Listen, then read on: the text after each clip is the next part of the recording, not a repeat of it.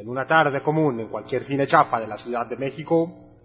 Güey, te dije que íbamos a llegar tarde, ve, ya No, empezó. Pues es que tú, ve. No, pues estate arreglando. No, a ver, Busca lugar.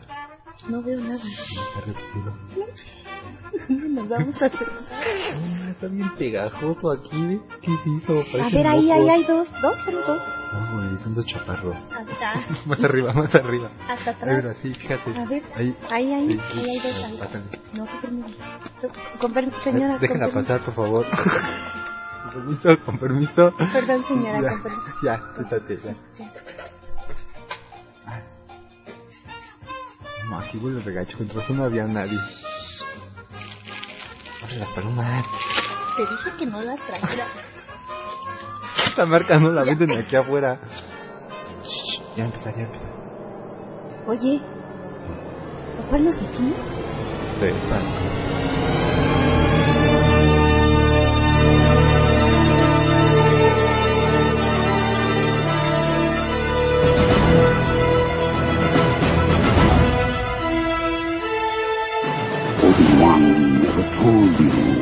you what happened to your father. He told me enough. He told me you killed him. No. I am your father. Oye, boss, estás volando. No estoy volando, estoy cayendo con estilo. My name's Bond. James Bond. I see dead people. In brightest day, blackest night. Why so serious?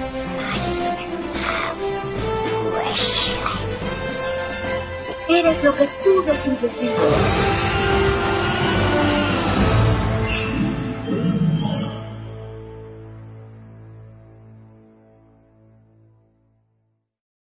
Bienvenidos a su programa Échale Cácaro versión 4.4.4. Ah, no era 6, ¿verdad? bueno, arrancamos este programa. No metimos rola de introducción. Ahorita nos vamos a ir para allá, pero primero quería informarles que, pues como ya les habíamos am- anunciado hace ocho días, esta revista está un poquito dedicada hacia lo que es el cine de terror, aprovechando que este mes se celebra a finales eh, la Noche de Brujas en Estados Unidos y bueno, también aquí la verdad. Entonces, pues dio la curiosidad, casualidad de que muchos de los artículos de este mes de la revista son precisamente dirigidos hacia el cine del terror y pues hoy les traemos de la sección de vacas sagradas a tres grandes, tres maestros. Bueno, ahorita vamos a discutir un poquito al respecto si realmente pueden ser considerados como maestros, pero ahí están. Vamos a dar inicio con David Cronenberg, pero antes de entrar, y por eso no pusimos la canción inicial, les quiero comentar que les traemos un sampler de una de las mejores producciones de este director, La Mosca, De las mejores películas, ¿no? de las mejores películas. Independientemente de quién sea. Ahorita nos vamos a adentrar un poquito en el guion de esta extraordinaria película. Vámonos con el sampler de La Mosca y parte de su score. Um, I, I just, I wanted to see you before.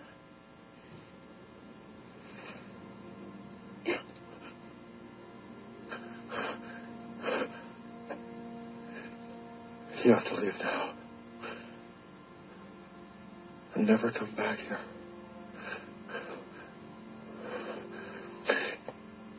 Have you ever heard of insect politics?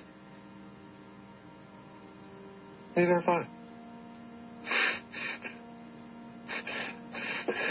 Insects don't have politics. They're very brutal.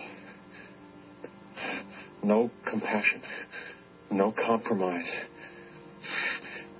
We can't trust the insect. I'd like to become the first insect politician. You see, I'd like to, uh, but, oh, I'm afraid, um, I don't know what you're trying to say. I'm saying,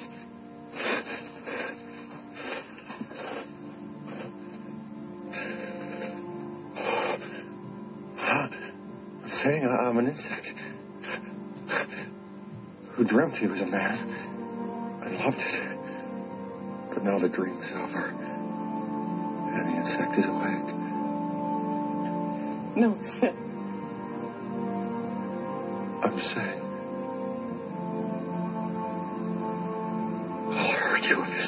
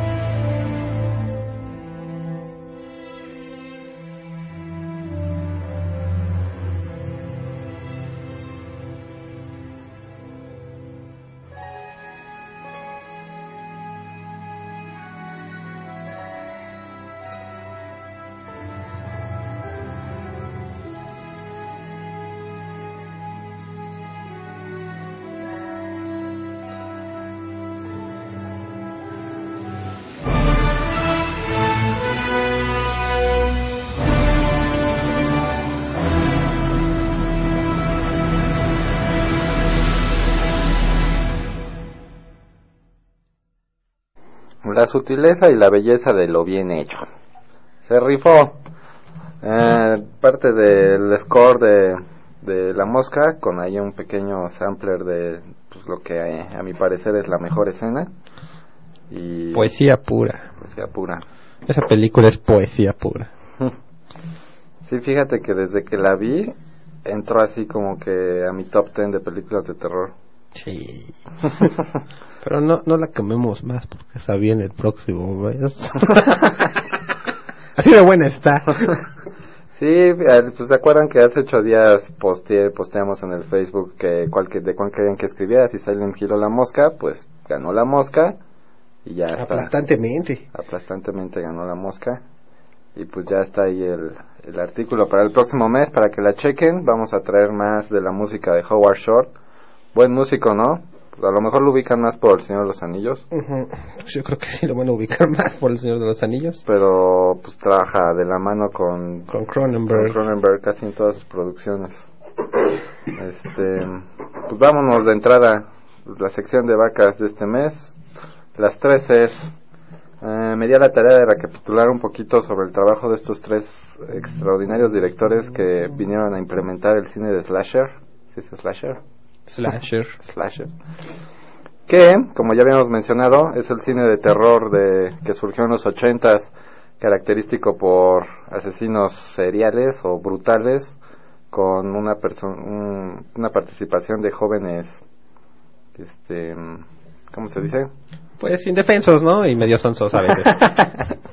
que donde no se tienen que ir a meter se meten, porque si no, no habría película. Promiscuos, que era que creo que era la palabra que estaba buscando. Pues eso fue lo que dije, medio sonsos, y donde no se deben meter, etcétera, etcétera. Películas muy violentas eh, que marcaron una generación y que incluso pues generaron un subgénero dentro del terror, que es el slasher.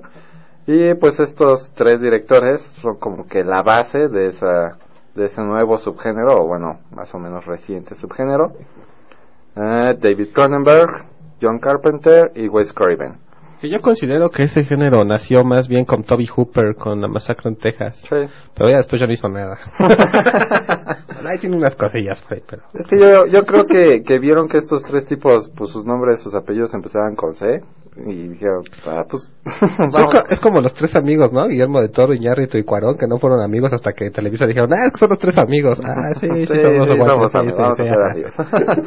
Como los tres caballeros. Igual, se conocieron gracias a la mercadotecnia. Pero bueno, el caso es que David Cronenberg yo creo que es de los respetables, de los buenos, de los dos buenos.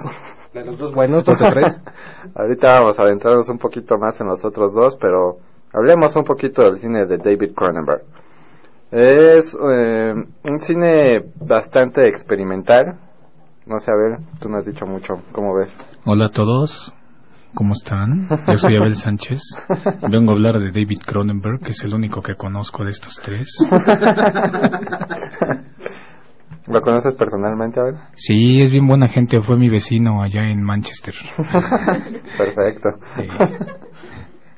¿Cómo ves el cine de David Cronenberg? Yo sé que eres fan de varias de sus producciones. El cine de David Cronenberg está bien interesante. Yo creo que no es. Bueno, ustedes saben más del género de terror que yo, pero a mí no me parece que Cronenberg entre tanto dentro del típico cine slasher, ¿no? Porque a pesar de que es un cine muy sangriento, no es. No es precisamente cine de psicópatas ni cine de víctimas onzas, sino que es como que un cine más trágico, más poético, ¿no? Más poético y sangriento. Es como, son como películas de terror, pero muy existenciales aparte. Aparte de sangrientas, ¿no? Sí, es, es- es un punto un punto interesante del cine de Cronenberg es que eh, implica en sus temas mucho la, una crítica social al punto de que incluso la crítica social de la película que está produciendo es el tema principal Ándale. y deja de lado historias personales como podrían ser en otros casos, ¿no? En películas más comerciales. Sí, pero también el cine de Cronenberg explora mucho el- precisamente la vida de los personajes, sus, sus- sus motivaciones y sus debilidades y todo eso, y precisamente cómo esos vicios de carácter son los que los llevan hasta las sangrientas consecuencias que siempre vemos. Vamos a voy a bueno voy a darles una lista una lista abreviada de las producciones de Cronenberg para que sepan de quién estamos hablando. Es el director de eh, Scanners, de Videodrome, de La Mosca, de Spider más recientemente y una historia violenta, que son como sus películas más sonadas, ¿no? Ajá, también de Crash Extraños Placeres, que es una película muy extraña, y de Madame Butterfly, que es una película bien bonita, la verdad. Aunque tiene un tema un poco polémico, pero a mí me pareció muy, muy buena. Sí, porque después de, de los ochentas, este, Cronenberg como que dejó un poquito de lado el género del terror Ajá. y empezó a hacer producciones de, de otra temática.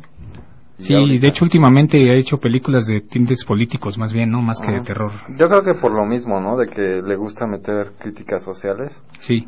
Pues lo llevó a hacer películas más de tintes políticos, como bien dices.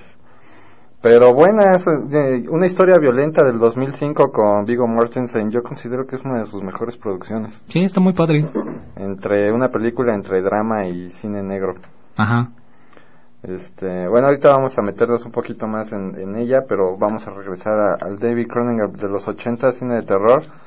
Una de las características de este director y por la que yo creo que lo consideran como fundador o cofundador del subgénero del slasher es el manejo de los prostéticos. Ándale. Qué rifado fue a la hora de hacer los prostéticos.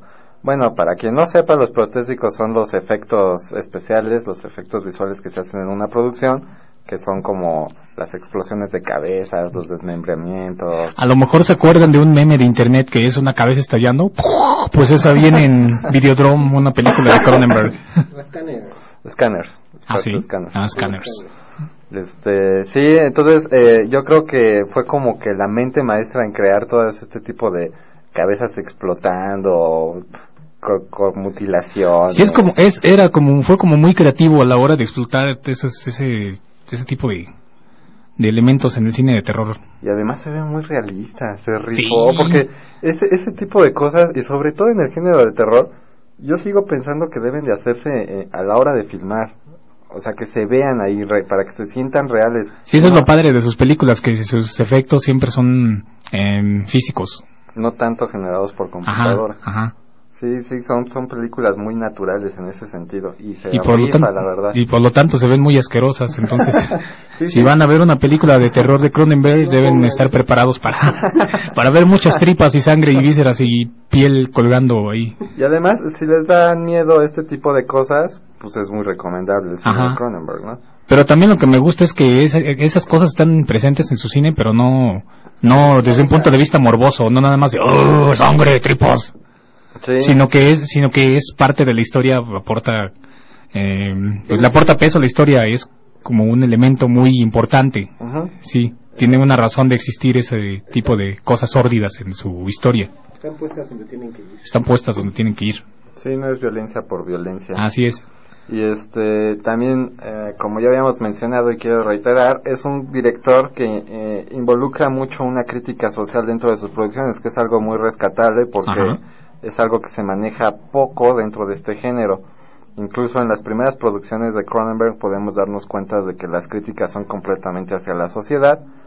Y eh, un elemento también muy característico y que va de la mano de esto es, es la participación de personajes con tintes como de científico, ¿no? En sus producciones, por lo menos en, en la parte de, en sus inicios, en su cine de terror. Al principio, eh, la- el, el científico provocaba una crítica social hacia la sociedad. En la segunda etapa del cine de terror de Cronenberg, el científico era el que se veía involucrado dentro de la crítica social, o sea, ya lo afectaba a él la crítica social. Sí, era como el lado oscuro de los avances científicos, ¿no? Y en la parte final del cine de terror ya era la crítica social directamente hacia el científico, eh, en elementos donde ya vemos que incluso este eh, cae dentro de sus propios eh, miedos el científico, ¿no? Se convierte en, sí. en el elemento principal de las producciones. De hecho, entonces sus películas son también de ciencia ficción, ¿no? Se podría catalogar. Sí. Podría entrar dentro de, de ese género de ciencia ficción mezclado con terror. Ajá. Y también un elemento otro elemento característico de este cine es que usa mucho la televisión como, como medio de expresión, como elemento expresivo dentro de sus producciones y las computadoras. Interesante porque sí, como mencionas, es un, es un terror muy tecnológico, ¿no? Ándale. Sí, es como que el terror hacia los avances tecnológicos, hacia lo nuevo, las nuevas posibilidades y cómo pueden afectar. De hecho, Cronenberg ha, ha dicho en varias ocasiones que él es fan de, de, este, de esta ideología como nueva natura, creo que es así como lo llama, que es como ah, la mezcla entre lo artificial y lo natural, ese, Ajá. ese punto en el que no sabemos si algo es artificial o natural, que él es fan de este, pues, ¿cómo podría decirse? Subgénero o género del arte, porque no nada más se ha visto en cine, se ha visto también en pinturas y esculturas. Ajá. Y él, la- bueno, él quiso implementarlo en sus producciones a buena manera, ¿no? Pues algo así como las esculturas de Ron Moe que están exhibiéndose ahora ahorita aquí en la ciudad, ¿no? Hiperrealistas. Es- esa es la tirada de Cronenberg. En San Carlos, ¿no? Están En San- Sí. San Ildefonso. en San Ildefonso, igual es invitarlos para que vayan. Sí, es como ver Scanners con esa escena donde va con el titino ese. Para los que no sepan qué es un titino, investiguenlo en el Facebook de Charicácaro. no, cuando entra a- con este artista como de superrealismo, hiperrealismo, y que tiene esculturas gigantes por todos lados en sus casas con partes de cuerpos. Qué mágica, qué mágica escena es esa, entrar, se meten en los cuerpos y, y se mueven por un lado por el otro para desarrollar toda la escena. Sí, de hecho, cuando le explica la razón de ser, están dentro de una cabeza humana. Ajá, eso es muy Cronenberg, porque Cronenberg le gusta como deformar la realidad y deformar no solo la realidad, sino a los humanos. O sea, directamente hacer deformes, y no todo el humano, a lo mejor nada más la cabeza, a lo mejor una mano, a lo mejor un brazo. Eso es bien Cronenberg, lo pueden ver, por ejemplo, en La Mosca, pues indiscutiblemente, pero en Scanners, no, ah, qué, qué fregón. qué, qué buen final y qué, y qué buena escena, esa escena como me cautivó, cómo están caminando entre las esculturas gigantes y se meten a los brazos, a las piernas, a la cabeza. Cronenberg explota mucho eso de lo inquietante, ¿no? Más que de lo abiertamente terrorífico, más de que salgan monstruos horribles y asesinos psicópatas, es como que una inquietud muy sutil, así como de ver algo Deforme. deforme, algo que no está bien en la naturaleza humana, en lo físico y en lo emocional, y explota eso y lo explota a tal grado que después termina saturando la película de ese elemento y Pero, así. pero no lo satura, como que mantiene bien el equilibrio donde tiene que estar. O sea, no es algo que esté puesto por ponerse. Está Sí, por puesto donde tiene que ir y cuenta algo en la historia. Ándale. Pero eso sí es muy de Cronenberg en los ochentas, porque en la historia violenta es una historia que va a lo que va y muy diferente, ¿no? Pero por ejemplo en Spider yo creo que eso también lo aplica. Pero en Spider es más como psicológico el asunto, ¿no? Pues sí, pero es lo mismo, también es una deformidad, pero es una deformidad mental. Ajá, este, pero yo lo decía, hombre. yo lo decía en los ochentas, es muy visual. O sea, Ajá, es muy 80s, visual, muy literal de se- cuerpos. no te deja nada la imaginación. Hey. Yo creo que en los 80 Cronenberg utilizó, como dicen, esos elementos, pero más hacia lo tecnológico. Porque en Spider, en Historia Violenta, se ven unas películas más naturales, más, Más psicológicas. más psicológicas. Y, y como tú decías, en Scanners, la crítica es completamente hacia una farmacéutica y hacia los elementos Sí, al corporativo farmacéutico Corporativo, estadounidense, ¿no? Y fuerte la crítica, pesada, dura.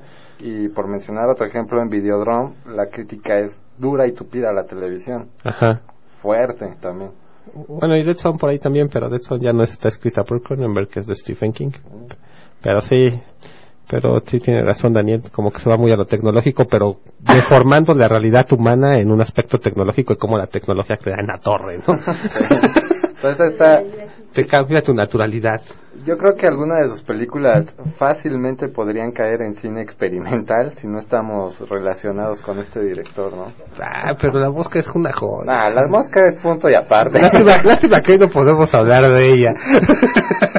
Dead Zone está bien interesante porque empieza como un cuento así tipo La Dimensión Desconocida y termina siendo una crítica política abierta. Es que eso es porque es de Stephen King. Ah, Es un libro de Stephen King y la adaptación, igual que siempre la hace Stephen King. Las Scanners y Videodrome son guiones de, de David Cronenberg, entonces es diferente. Pero pues interesantes las producciones de Cronenberg, ¿no? Vamos a pasar un poquito a, a sus producciones más recientes. Eh, una historia violenta. no, mencionen la de Dead Ringers, esa da mucho miedo. ¿Qué tal The Ringers? Esa está bien buena. Esa película así no, esa en sí no es de terror, pero es como de suspenso psicológico. Y esa ahí esa está interesante porque ahí no te muestran precisamente deformidades físicas, pero las mencionan y las mencionan y las tienen muy presentes y siempre es como que una como que un elemento muy importante en la narrativa, aunque nunca se ve, pero es, es como que una presencia muy inquietante y también eso aporta que sea una película espeluznante, aunque en realidad no, no es tan, tan li- literal como La Mosca, por ejemplo. Es como su evolución, ¿no? Sí. En los ochentas era muy visual, Sí. deformidad visual. En los noventas te la mencionaba pero no la veías. Ajá. Y en los 2000 para acá es como más una deformidad psicológica, es Ajá. como la- el trastorno psicológico deforme de lo humano Ajá. O social. o social de Spider y una historia violenta. Vamos con una historia violenta. Una historia violenta es, eh, bueno, para contarles, para darles rápido una sinopsis, es la vida de un, de un Mafioso. mafioso, que Un matón, ¿no? un matón que ya no quiere ser matón Ajá. Y de repente su pasado lo encuentra en el pequeño pueblo donde está escondido y tiene que lidiar con él. Y ahí crea una nueva vida con su familia y todo hasta que su pasado regresa, ¿no? Muy buena película. Excelente. Vigo Mortensen es protagonista. Este es un drama, como ya decía, con mezclas tintes ahí de cine negro o un cine negro con tintes de drama. Pero la verdad es que eh, la excelencia de la película radica mucho en el guion y en las actuaciones. Ah, Vigo Mortensen, qué increíble actor es. Porque este, así como escuchan la sinopsis, pues parece y parece y es una, una película, una historia bastante sencillita, pero que engloba muchas emociones y como estaban comentando mucho mucho de la psicología humana, que, que te llevan a, a, en el momento en el que la estás viendo realmente estás pensando así es como hubiera reaccionado una persona en la vida real, o sea, es realmente una película naturalista y ese mucha de la fuerza de la película radica en eso, porque la película sí es bastante violenta. Sí, no te deja nada de la imaginación. Sí, no, es muy violenta y, y por esto mismo de que estás viendo cómo reaccionan los personajes, entiendes la violencia que radica en el ser humano. Sí, es esa deformidad que te trastorna y te convierte en un monstruo, aunque te sigas viendo humano. No es película de terror, pero sí es muy recomendable y no está tan pesada como podría ser Spider que o Scanners. o Scanners. Bueno, Spider está pesadísima. O Videodrome también está no está Sí, no, son digeribles, son son más intelectuales estas películas, pero son muy buenas. Y, y sí, yo creo que, que una historia violenta es como que una buena opción, ¿no? Para, para adentrarse a lo que... Cronenberg. Sí, a lo, que a lo mejor si se van para atrás, le ven otro sentido. Empiecen con las películas más nuevas y terminen con La Mosca. ya dejen de fuera Scanners y Videodrome. Bueno, nada, sí vean. Mejor terminen con Crash, porque Crash es la película más extraña de toda su filmografía, creo yo. ¿Se te hace? Sí. Es muy sí es muy raro. Cómo mueve al erotismo y al asco a la vez. Es como que... Eh, Ese se le da mucho, estoy ¿no? viendo, pero no lo puedo dejar de ver. Así es. ¿Sabes qué me gusta mucho de Cronenberg? Que al el, el principio de sus películas es muy bueno. Tú dices, oh, qué joya estoy viendo. A la mitad dices, ¿qué pasó con la joya? Ya no estoy entendiendo nada. Y cuando acaba y cierra la película, o sea, sus finales son tan Ah, son precisos. muy buenos. Todos sus finales son tan precisos que dices, oh, ¿qué acabo de ver? Yo, yo no les voy a mentir. Hace una semana vimos La Mosca por enésima vez. En el clímax estuve a punto de pararme y aplaudir. Yo sí aplaudí, no me paré, pero sí aplaudí. Nada más no me paré porque dije, ay, aquí se van a burlar de mí eso. Pero sí es muy bueno. La verdad, La Mosca es una joya del cine. Pero ya la tocaremos el próximo mes. No me dejan hablar mucho de ella, pero está muy buena. Yo sé que muchos de nosotros la vimos en Canal 5. Yo la vi en Canal 4. Cuando la pasaban hace unos años, que la pasaban casi cada fin de semana.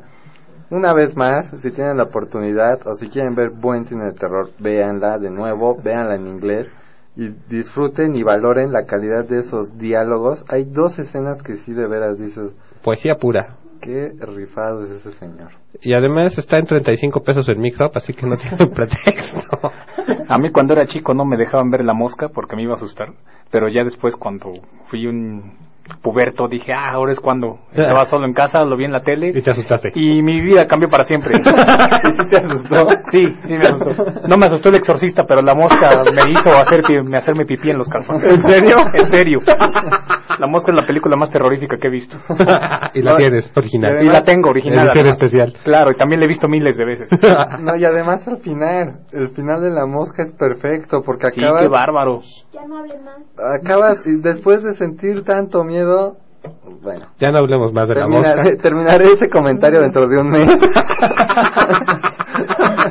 Así que no dejen de escucharnos, el próximo mes voy a hablar de La Mosca. Pero También si pueden ver la versión original de la mosca, que es algo muy diferente. La Mosca de la cabeza Completamente. blanca, ¿no? Sí. Sí, este... Ay, qué disfraz tan padre. Es, Eh. es buena película también, ¿eh? Es muy buena película también. Este, pues también la mencionamos, ¿no? Dentro del próximo mes. Claro. Va- Como que es obligada, ¿no? Si vamos a hablar de... Pero bueno, de vete con las recomendaciones de Cronenberg antes de una rola. Recomendaciones, yo creo que para empezar una historia violenta y La Mosca, creo que son como que las más digeribles. Para que sepan de qué vamos a hablar el próximo mes. Sí. Y pues ya si son filósofos o les gusta mucho la crítica social, O la si son crítica política. artistas visuales, ¿no? Lo van a apreciar Ah, mucho. si son artistas visuales cualquiera.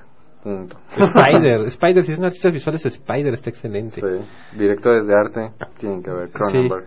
Sí. Y Scanners, yo creo que recomiendo mucho Scanners. Esa, esa escena es mágica, realmente. Sí, tienen que, tienen que entender y saber del lenguaje cinematográfico para, para poder apreciar de lleno, porque si la película tiene un ritmo difícil, está complicada. Y Videodrome se desarrolla más o menos sobre la misma línea, pero igual tiene dos que tres escenas aplaudibles y pero pues sí hay que decirlo no son no son fáciles estas películas. Pero si no empiezan con una historia violenta facilísima digerísima y y ouch. y si les gustan los dramas shakespearianos el teatro y las bellas artes también ven la de M. Butterfly Madame Butterfly. Madame Butterfly, ese es un drama tal cual, esa no es de terror, pero es un drama también muy pesado y también toca temas sociales con el estilo clásico de Cronenberg y también es muy perturbadora. Igual es, son puras cosas mencionadas, son puras cosas insinuadas, pero igual es perturbador y aparte es muy... También es una historia bastante trágica. O sea, es una historia que pudo verse enfocado desde muchos puntos de vista, pero Cronenberg eligió la tragedia y le salió de maravilla. Madame Butterfly. No, no es una rola, ¿no, Dani? Eh, pues sí, vamos con una rola y regresamos con un poquito más de las tres Cs.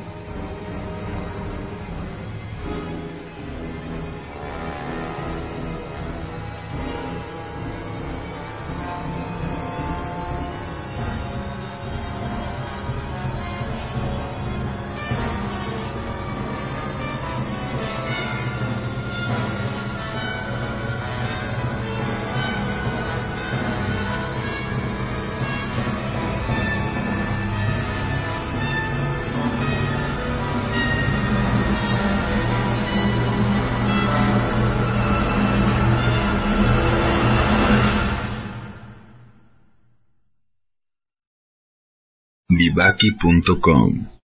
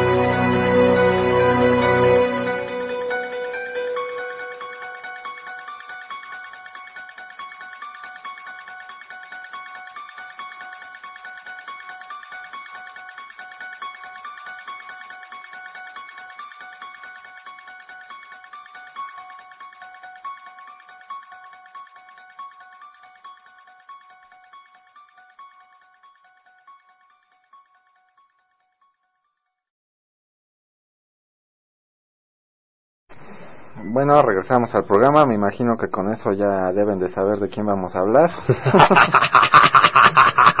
y eso que este no es el especial de terror. Este- no, el especial de terror viene bueno, pero pues ya desde ahorita les estamos dando probaditas. Yeah. John Carpenter, el segundo de las tres es famosísimo director por esta famosísima saga, Halloween. Ese famosísimo score, famosísimo score que él lo compuso. famosísimo tono de celular. No solo lo compuso, también lo interpreta para la película. Él, él toca el tecladito. ¿Con cuántas notas? ¿Como seis? Como seis, ¿no? Dani las está contando mentalmente. Qué rifado es John Carpenter. Nada para que se den una idea. A los 22 años ya había ganado un Oscar. Ándele. Con el mejor corto de acción viva, La resurrección del Bronco Bill. Muy buen director. Este sí le entró de lleno al terror. Y pues ya es una leyenda dentro de la historia del cine. Yo lo considero un maestro. Ha trabajado poco, la verdad ha hecho, ha dirigido pocas películas, eh, pero Pero qué películas. pero buenas, sí, ha Sí. trascendido bastante. Sí, sí. este, pues bueno, para que se den un poco la idea de, de los super éxitos que nos ha traído este director, hizo Halloween, como ya escuchamos el, el tema, lo que acabamos de escuchar fue el tema de Halloween, por si alguien no sabía. También participó, bueno, es el creador de La Niebla, de 1980, Escape de Nueva York, de 1981, que es un clásico, una película de culto. Day Alive. Es live. Day Alive de 1988. Ujú. Que era esa, esa película donde veían con unos lentes a los extraterrestres que vivían con nosotros. Después hicieron un remake con...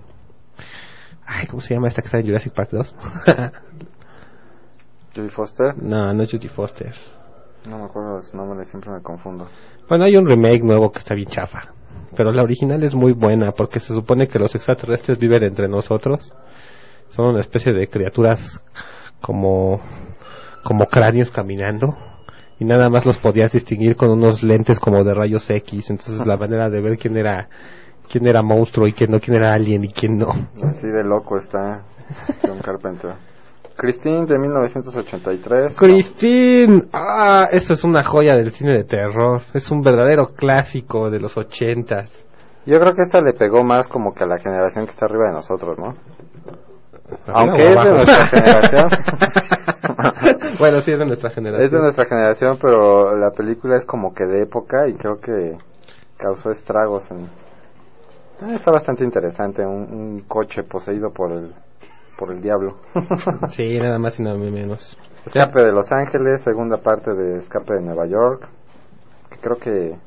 No sé, ¿cuál es la buena? Siempre me confundo. Hay una que es muy buena y hay otra Escape que... de Nueva York es muy buena. Escape de Los Ángeles. ¿Cuál es la de la ola gigante de Los Ángeles? Ah, la de? Los Ángeles. Esa sí es como medio churrera, pero, pero ahí está.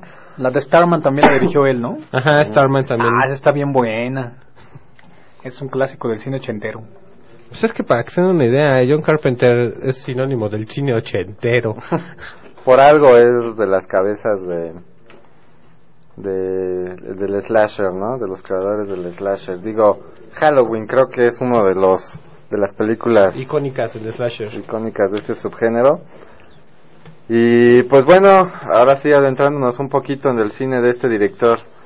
Característico por hacer películas de bajo presupuesto, como que le gusta a John Carpenter, eh, pseudo independientes y pseudo poco dinero, ¿no? Y además con ese nombre yo creo que cualquiera te daría dinero, ¿no? Sí, fácil. O bueno, eso pensaríamos todos, pero luego la industria está tan maniatada que quién sabe.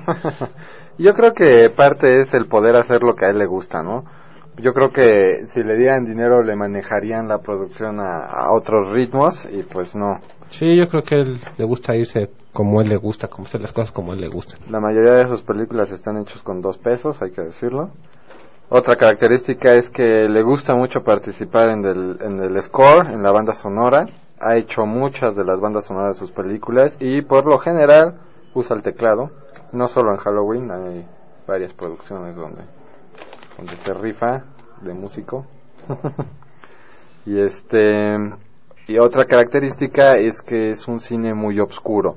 Eh, John Carpenter vino a, a innovar con la narrativa del género de terror y mucho gracias a esto es que se, se generó el, el subgénero del slasher con tomas en contrapicado, tomas pues como mucha gente allá en Estados Unidos lo define, John Carpenter puso la cámara Desde abajo. en- desde abajo, en lugares donde estaría el asesino. Porque Donde se antes, el donde se esconde el asesino. Porque antes la narrativa era Como de teatro. como de teatro, ajá, se ponía el- el- el- la cámara a altura de la visión del hombre y lo que manejaba el terror era la iluminación. Y para que el espectador viera todo. Ajá. Para que vieras como una obra de teatro todo lo que está pasando y tú le pongas atención a lo que quieras. Ajá, y te manejaban el, el- el terror a base de la iluminación. John Carpenter vino a cambiar esto, poniendo la cámara en los rincones, dentro de los armarios. Atrás de los arbustos afuera de la casa. sí. En Es- un huequito donde nada más ves lo que se ve por el filito de la puerta. Eso que ya usan ahorita en todas las películas de terror, eso fue inventado por John Carpenter, John Carpenter y por eso es este considerado como uno de los creadores del subgénero del slasher. Verdadero genio, la verdad. Ahorita ya se ve fácil, ¿no? Ya cualquiera que quiera hacer una película de terror dice, vamos a hacer la, la toma desde aquí, acá. Ajá. Pero pues la verdad, para que a alguien se le ocurriera por primera vez, Para, pues, para que sepan a quién tienen que dar gracias. Pero ya habíamos hablado aquí, ¿no? Un poquito de John Carpenter cuando hicimos nuestro primer especial de terror que fue precisamente de slasher. Ujú. Si no se han dado cuenta, nuestros especiales de terror siempre tienen una temática. El primero fue Slasher, el segundo fue Monstruos Gigantes y el tercero es... Ah, ¿verdad? Ahí espérense, ya estamos próximos en dos semanas, pero ya se preparó el ya se preparó el tercer especial. Pero, hablando de Halloween, es icónico, ¿no? Yo creo que, bueno, hay tres, tres villanos icónicos en cuanto al género de Slasher. Uno es Freddy Krueger, Jason Borges de Viernes 13 y Michael Myers de Halloween. Sí. Que yo creo que es el mejor de los tres. Sí, además, a lo mejor aquí no, pero en Estados Unidos es el más famoso. Es el más famoso, es el disfraz que más se vende. Aquí se- además, a lo mejor se vende más el de Jason y el de Freddy, ¿no? Yo creo que lo de Freddy, que es como que siempre está en las esquinas. de- Es el, que, es el disfraz que no falla en la fiesta de Halloween. No, pues, así, en Estados Unidos, así es el de Michael Myers. Pero yo creo que es muchísimo mejor Michael Myers. Sí, este... La psicología del personaje y todo lo que lo envuelve. Por si a alguien le da mucho miedo las películas de terror y no se ha aventado a ver esta increíble producción, vamos a darles una rápida sinopsis. Michael Myers es un niño que está trastornado y la noche de Halloween comete un asesinato muy violento y es enjuiciado desde pequeño Como Es- mayor. como mayor, es sentenciado como mayor y pues ya cuando es adulto y está sumamente perturbado, Y enojado. Escapa de la prisión y Del manicomio, ¿no? Lo confignan en un manicomio. Ah, escapa del manicomio y, Y pues, chan, chan, chan. regresa a ser de las suyas como buen- buena película de slasher. La temática igual es bastante sencilla, pero la película es muy muy buena, muy recomendable. Y pues si les gustó la primera, la de John Carpenter, pues tenemos que recomendar la de Rob Zombie, ¿no? Yo creo que, tengo que decirlo, es mejor la de Rob Zombie.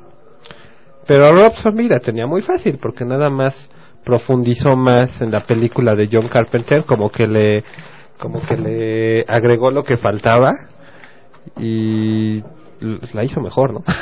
Sí, este Pero pues como dices, John Carpenter fue el que se le ocurrió hacer las, las tomas así y todo ese tipo de cosas.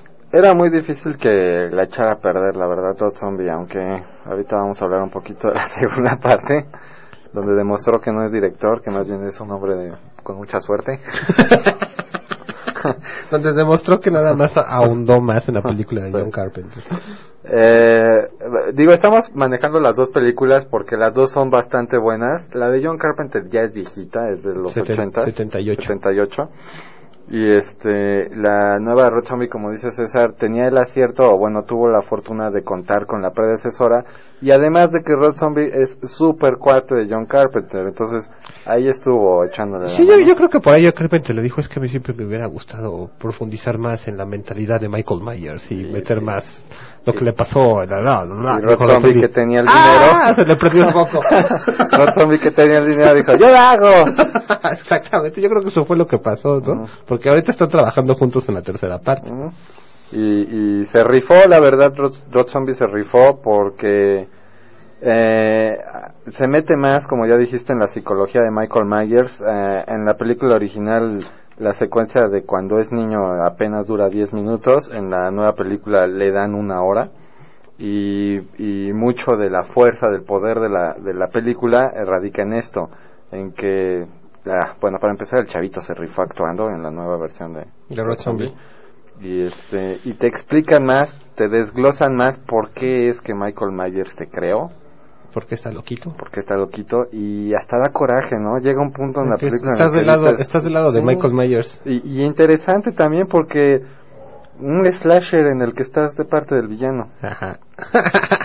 Digo, ya, ya de entrada ese es un punto bastante interesante para recomendar esta buena producción, en este caso de Road Zombie. También hay que demeritar eh, lo que hizo John Carpenter, porque John Carpenter cuando hizo la original, aunque sí es cierto que Michael Myers sale de niño 10 minutos, son 10 minutos que te dejan impactado.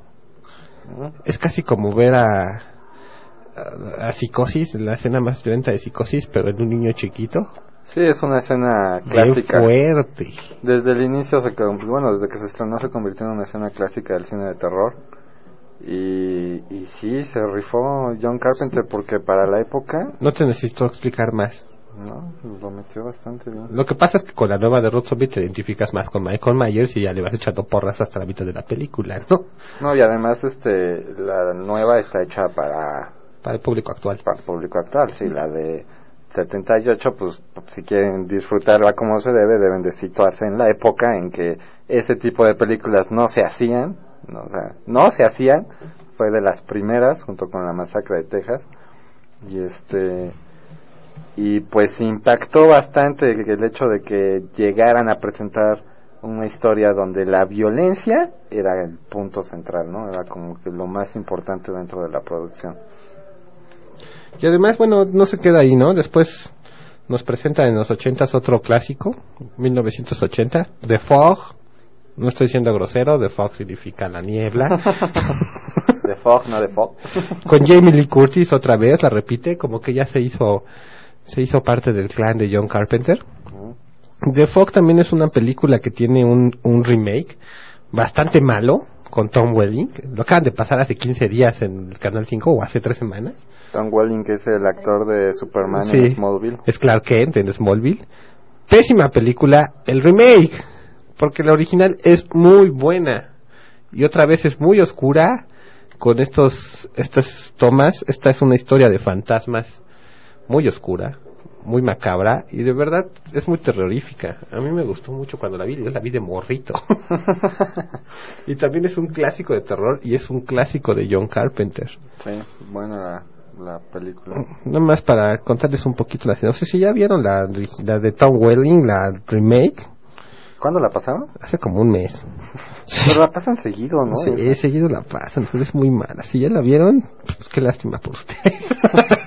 Deberían de pasar la original. sí, debería pasar la Hasta original. más barato les saldría. También es medio independiente y esto fue porque John Carpenter le pasó lo mismo, la iba a vender, le dijeron, ah, pero cámbiala aquí, cámbiala acá, cámbiala acá. Querían dejarla como la dejaron con Tom Welling. Y dijo, no, entonces la hago yo solo. Y se fue y la hizo yo so él solo. Esto no es un slasher, es una historia de fantasmas, también es terror, pero es una historia de fantasmas. Pero lo que es muy interesante de esta película, lo que es espectacular, es que te maneja a los fantasmas como villanos de slasher. O sea, todo el tiempo estás esperando que los fantasmas lleguen y te descuarticen como los asesinos en las películas clásicas de slashers. Sí, muy violento, ¿no? Ajá, muy violento. Eso no pasa en la nueva, ¿eh? En la remake no se ve así, no lo sientes así. Y en la original de John Carpenter sí lo sientes así. Es eh, la diferencia de cuando le quieren echar a perder las cosas a uno. Eso pasa muy seguido, más de lo que ustedes creen. Pero yo les recomiendo mucho que vean esa. Otra vez te, te mete planos en los que estás escondido escondido atrás de las paredes y de repente por una por una orillita sale a- algo y desde ahí te estás viendo y esa vulnera- vulnerabilidad que sientes cuando pasan. Pero después de eso se fue a otro clásico de terror. Yo creo que uno de los más grandes que ha hecho, porque es mitad ciencia ficción y mitad terror. The Thing. Bravo. Aquí, aquí se llamó. Aquí se llamó La Cosa de Otro Mundo. Con Kurt, Kurt Russell.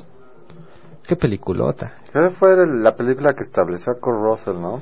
Mm, como- Pues Kurt Russell tiene trabajando desde que tiene como dos años de edad, pero Salió de Disney, ¿no? salió de Disney. Pero es que yo siento que esta película fue cuando cuando vimos ya así como Kurt Russell como un actor. Mm, bueno, yo tengo mis dudas porque antes está El escape de Nueva York, que también es Kurt Russell. Pero eh, la cosa es una de las mejores películas de terror y ciencia ficción. Yo creo que ahí está el tiro con Alien. Sí, esa es una muy buena producción donde, bueno, para darles una rápida sinopsis, un grupo de investigadores van al Polo Norte, me parece, Sí. y este y pues se encuentran con una criatura extraña congelada, Ajá. inútilmente la descongelan, Pues tenía que ser. tenía que ser, y se ven envueltos en En una, catástrofes. en una masacration. todo por por descongelar esa Es un slasher de ciencia ficción. De Sí. Ring. Mucho suspenso. De la cual también ya le hicieron un remake que sale este año. Pues a ver qué tal. Sí, a ver qué tal todavía no sale, a ver si no la echan a perder. Es que la película es muy buena y a veces, como ya lo hemos mencionado también varias veces, no es muy recomendable hacer remakes de este tipo de producciones, ¿no? Ya, ya que le mejoras. Pues sí, ya cuando algo es perfecto, ¿para qué la haces mejor? Nada más es peor, nada más la puedes hacer peor. Sí, a lo mejor quieren acercarla a, a nuevo público, pero la verdad es que esta película no es tan vieja. Mm, si la hubieran querido acercar a nuevo público, la deberían remasterizar y reestrenar. Que por eso no sé para qué andan haciendo todo Creo que con eso de la huelga de los escritores ya están quedando sin historia. Y nada más para que se den una idea, ya, ya hablamos un poco de Cronenberg. Cronenberg hizo uno de los monstruos de cine más clásicos y más oscuros, que es la mosca. John Carpenter hizo a Michael Myers, uno de los villanos de slasher más icónicos y más significativos. Y uno de los monstruos de ciencia ficción y terror más grandes, yo creo que está ahí por al tiro con Alien, que es el monstruo de The Thing. Un monstruo muy amorfo, muy bizarro. Y en el momento en el que sale es lo grotesco de lo grotesco por lo grotesco. Ah, es el momento más terrorífico de la película, pero qué increíble. Es una película que no está tan fácil, no es tan como Halloween o como The Fog, que te meten en desde el punto de vista del villano. Aquí nunca sabes quién es el villano. Y eso es la esencia de, de The Ring. Sí, maneja una narrativa más como de suspenso, ¿no? Porque al mismo, a la vez de que los, los personajes están pues encerrados dentro del inmenso polo norte, porque no tienen forma de salir de ahí, maneja una narrativa como que de mucho suspenso y una, un ritmo lento, ¿no? Sí. Bueno, no tan lento. Más bien lento por la época, ¿no? Porque ya el el ritmo de esa época es más lento que el de ahora. Pero no es tan lento y además nunca sabes quién es el malo. O sea, es una película en la que te hace desconfiar de tu mamá. Hola mamá.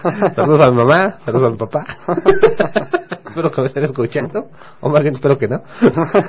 no, no es cierto. Pero sí, o sea, e- el tema de la película es ese. No sabes quién es tu amigo y quién es el malo. A pesar de que puedas estar viviendo con él toda la vida.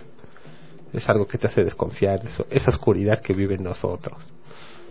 Y pues bueno, lamentablemente Carpenter es un director que trabaja poco. Yo creo que por lo mismo de que sus producciones no tienen mucho dinero, pues le ha de costar bastante tiempo producirlas. Y este. Y ya está grande. Ya está grande. Entonces hubo nueve años por ahí en el que no estuvo haciendo nada. y hasta el 2010 que sacó The Ward. Otra de las grandes de Carpenter. Que aquí apenas se va a estrenar. Creo que el próximo fin de semana, de hecho. Y este, pinta bien, ¿no? Sí, parece que regresó a sus orígenes, pero con un poco de, de lenguaje actual, más dinámico, más acelerado.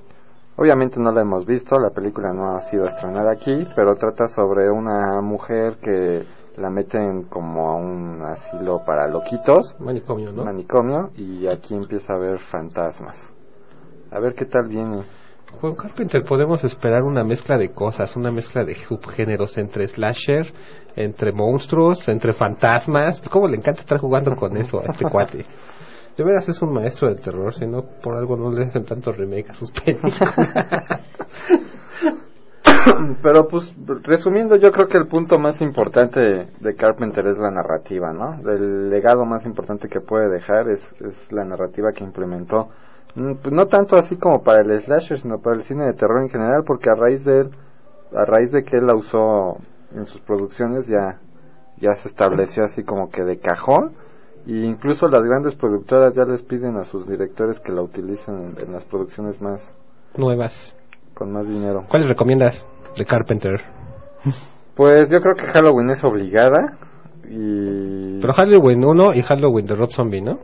Halloween de Rod y Fíjate que bueno es que yo soy fan de la de Halloween de Rod Zombie, pero pues sí, yo creo que primero tendrían que ver la de John Carpenter, porque si primero ven la de Rod Zombie... Ya no les va a gustar la de no John la de Carpenter. Pero, pero estaría bien que vieran primero la de John Carpenter, porque de esta forma las películas, la- las películas se complementan. Ajá. Si ustedes ven la de John Carpenter, les va a gustar, van a decir, ah, está, está padre la película, porque no es, no es así como Freddy o Jason, es una película que trae más trasfondo, trae más, psico- más Psicología personaje. Y profundizan más, como ya dijiste, en la de Rod Zombie, entonces pues sí, yo recomiendo que primero chequen la original, después la nueva, que es muy buena, muy muy buena, la van a disfrutar más. Y pues fíjate que también recomiendo Christine, a mí me gusta. Ah, me salté película. Christine, qué güey. 1983. Un coche es un malo, ¿cómo Un coche ¿Cómo es un malo, sí, no, es un clásico, esta película es un verdadero clásico. Un joven emocionado por conseguir su primer auto, pues se quiere ligar a la guapa de la escuela, ya saben, la historia clásica. Es un ñoñito. Un ñoñito. Pero pues resulta que el, audio, el auto está poseído. y no es por Bumblebee. no, y además, extrañamente el auto se enamora de él y se pone celoso de la chava. la neta.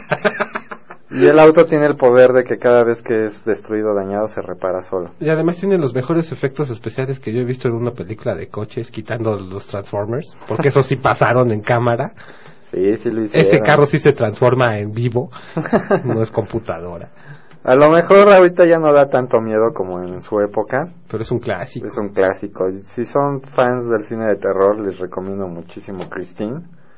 Yo creo que ta- igual podría ser también como que obligada, más que nada por la temática y por los efectos, como ya mencionaste.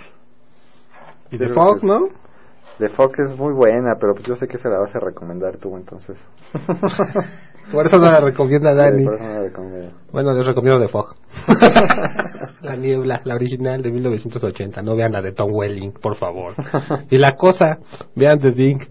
A lo mejor ahí sí valdría la pena ver la, la original y ahora que se reestrene, bueno, el remake, que se reestrene el remake, el remake, para comparar a ver qué tal. Pero Sí. la, la de Kurt Russell es muy buena. Hasta el próximo año, ¿no? La... En Estados Unidos ya, sali- ya va a salir. Aquí quién sabe cuándo la Hasta el traigan. próximo año.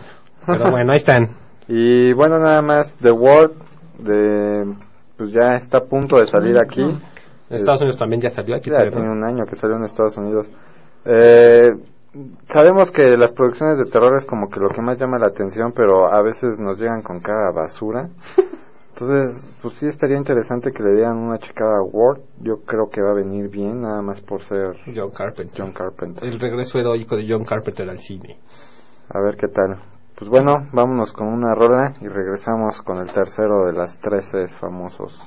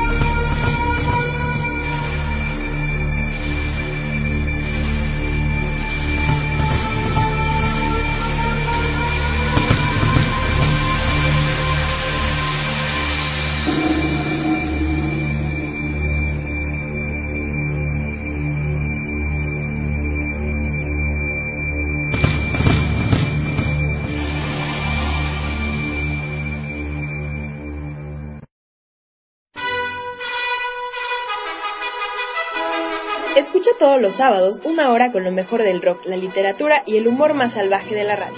Los conductores salvajes. Los sábados de 1 a 2 de la tarde aquí por divaki.com. Música que se lee y se escucha.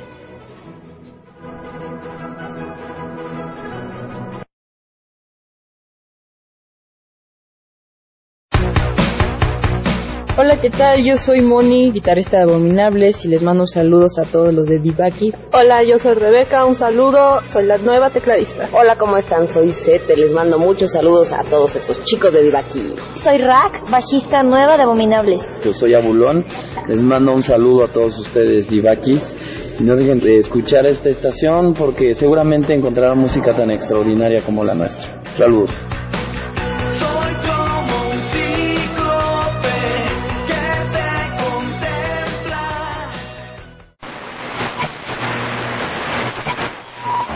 Tráfico, escuela, oficina, tráfico, comida, tarea, manifestaciones y más tráfico. Termina con la rutina, comienza con impulso. Lunes a viernes, 6 de la tarde, por divaki.com.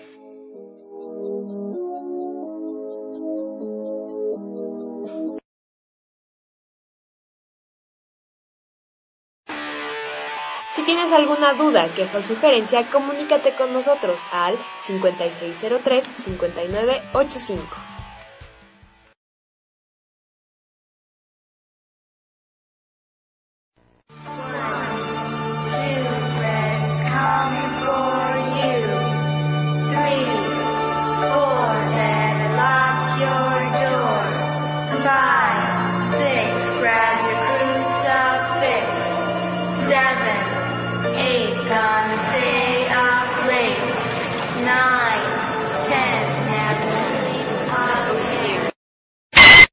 Bueno, regresamos al programa. Escuchamos parte del score de. Ah, creo que tienen que saber de cuál es si son fans del terror, ¿no? Pero pues, si no son fans. Y si son fans del slashers. Si tienen entre si 20 son fans y 30 de Halloween. años, deben de saber de Es quién. el disfraz, el, el disfraz de Halloween más vendido después del de bruja. Sí, si tienen entre 20 o 30 años deben de saber de, de dónde es. también, si tienen 10 años saben quién es Freddy Krueger. Bueno, viernes 13. Ah, no, ¿verdad? Pesadilla en la calle del infierno. Acabamos de escuchar parte de su score y pues no lo pusimos nada más porque sí. Ah, vamos a hablar de su director para cerrar con esta sección de vacas. Antes de entrarnos, de adentrarnos con Wes Craven, quiero comentarles que ahí está el artículo en la revista.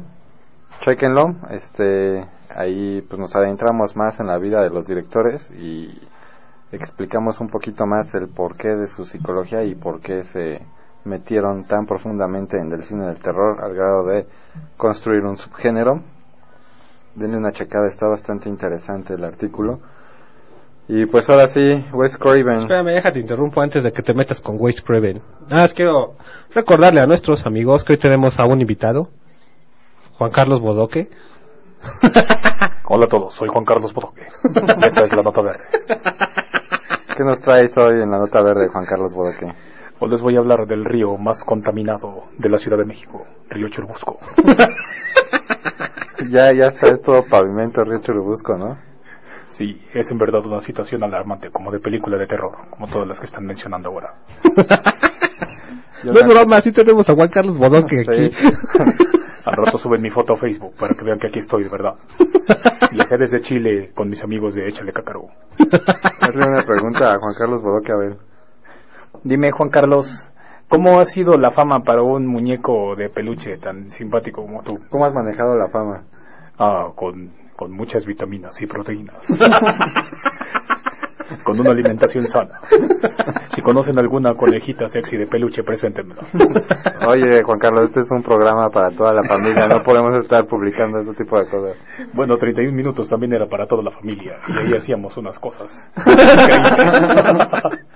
Bueno, Juan Carlos, ¿por qué no invitas a nuestra audiencia a ver el nuevo programa de Échale Cácaro Play, que esta vez estuvo en Huaca?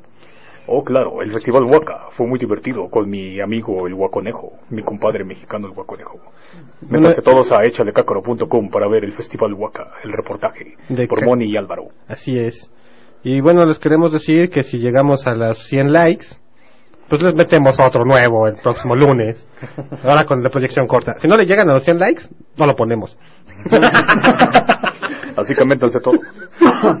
Y de hecho el corto que ganó en el Festival Huaca es un corto ecologista, eso me gustó mucho. Pues, pues, muchas gracias, Juan Carlos Bodoque. Gracias, Juan Carlos. Te dejamos para que vayas a ocupar tu ocupada agenda. Hasta luego, amiguitos de Échale Cácaro. Este fue Juan Carlos Boque en la nota verde. Adiós. Ahora sí, ya regresamos con Wes Craven. Ah, vamos a, a comentar que sí, ya subimos el, la- el video, de- el reportaje de Festival Waka a Cacaro Play para que le den una checada. Ya está nuevo video de Cacaro Play. Y pues sí, como dijo César, ya tenemos preparado el del Festival de Proyección Corta, pero no me dejan subirlo hasta que lleguemos a los 100 likes que Facebook. pongan sus likes, ya llevamos 60, Sí, ya vamos, nos faltan ya, 40. A los 40 que nos estén escuchando, denle like en Facebook para que podamos subir. Hubiera puesto un número más grande de cuota. ¿no? Creen cuentas falsas en Facebook para darnos like nada más.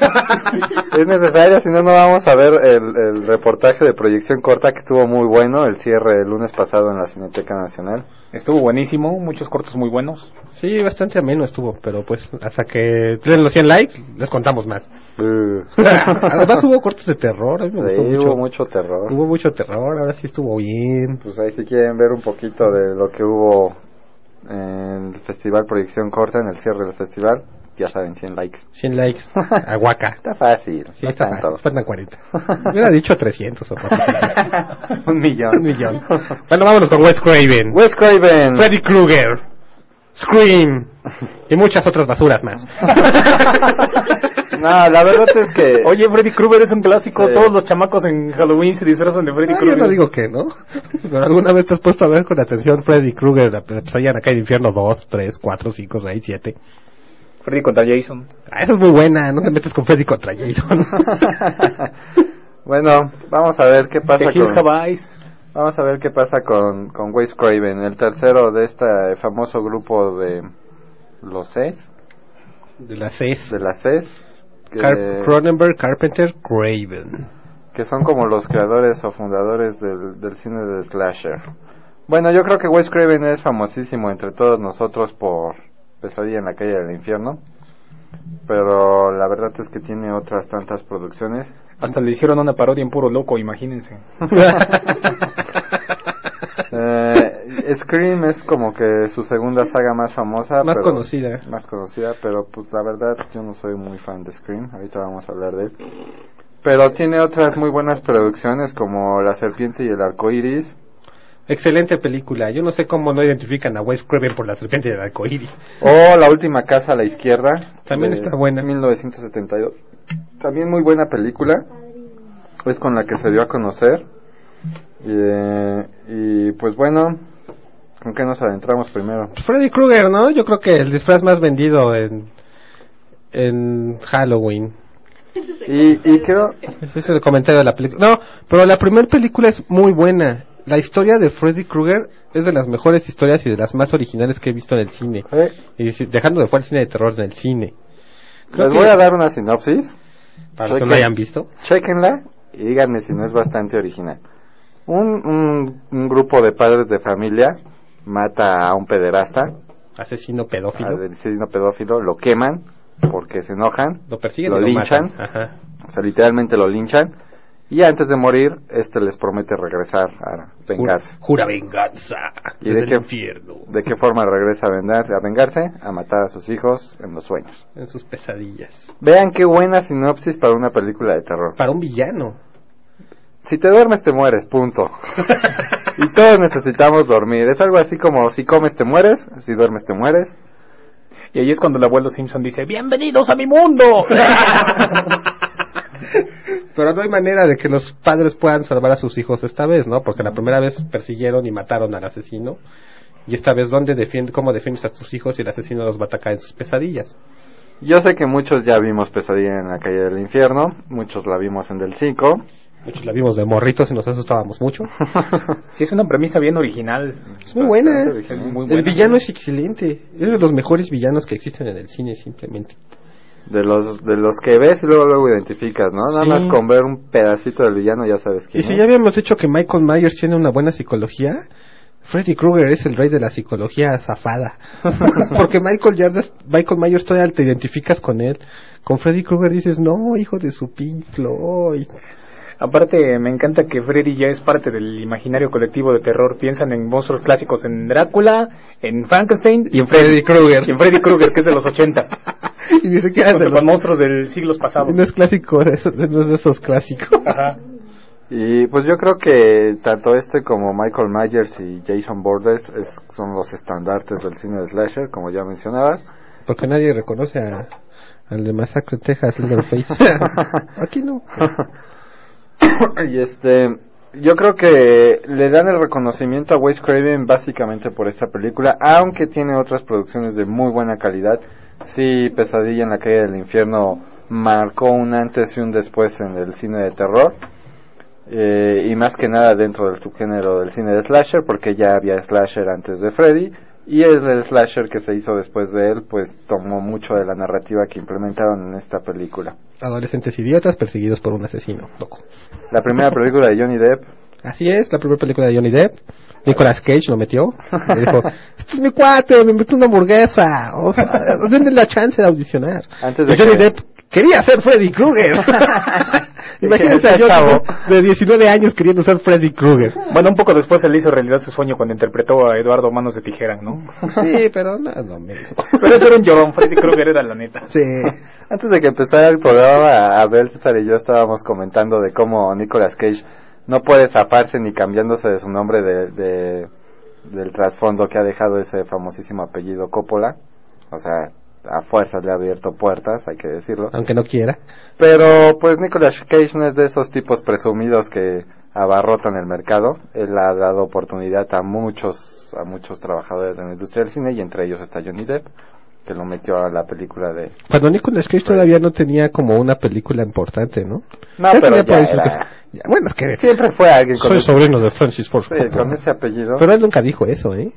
No, pero pues como ya dije, no, no pudo dejar de lado. Pero si quieren ver a Johnny Depp, si ustedes son fans de Johnny Depp y mueren y suspiran por Johnny Depp, tienen que verlo de 19 años, en Pesadilla en la calle del infierno. Además que Pesadilla en la calle del infierno me gusta mucho porque el nombre original es Nightmare on Elm Street, la calle se llamaba Elm y por eso es la Pesadilla en la calle Elm, como se llama el remake actual. Pero la original, y a mí me gusta mucho que en México es el único nombre de película que han cambiado que sí me gusta. Está bien mero, Pesadilla en la calle del infierno. Ah, no. Doble terror, Sí. pesadilla y en la calle del infierno, Así, además. así, además de todo. No solo estás en el infierno, sino que además tienes una pesadilla en el infierno. O sea, no hay mejor nombre para una película de slasher, la verdad. Sí. O sea, ni la masacre de Texas, ni, Ni Viernes 13. Ni Halloween, ni Halloween puede ser pedir dulces nada más. Pero pesadilla en la calle del infierno no deja lugar a dudas. No, y lo mejor es que la película está así.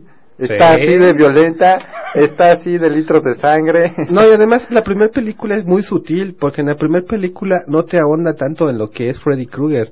El personaje principal es Nancy, es una chica que quiere acabar con Freddy Krueger y que Freddy Krueger la atormenta a ella. Freddy Krueger nada más es el villano. Ni siquiera es el personaje secundario, ni siquiera es el antagónico.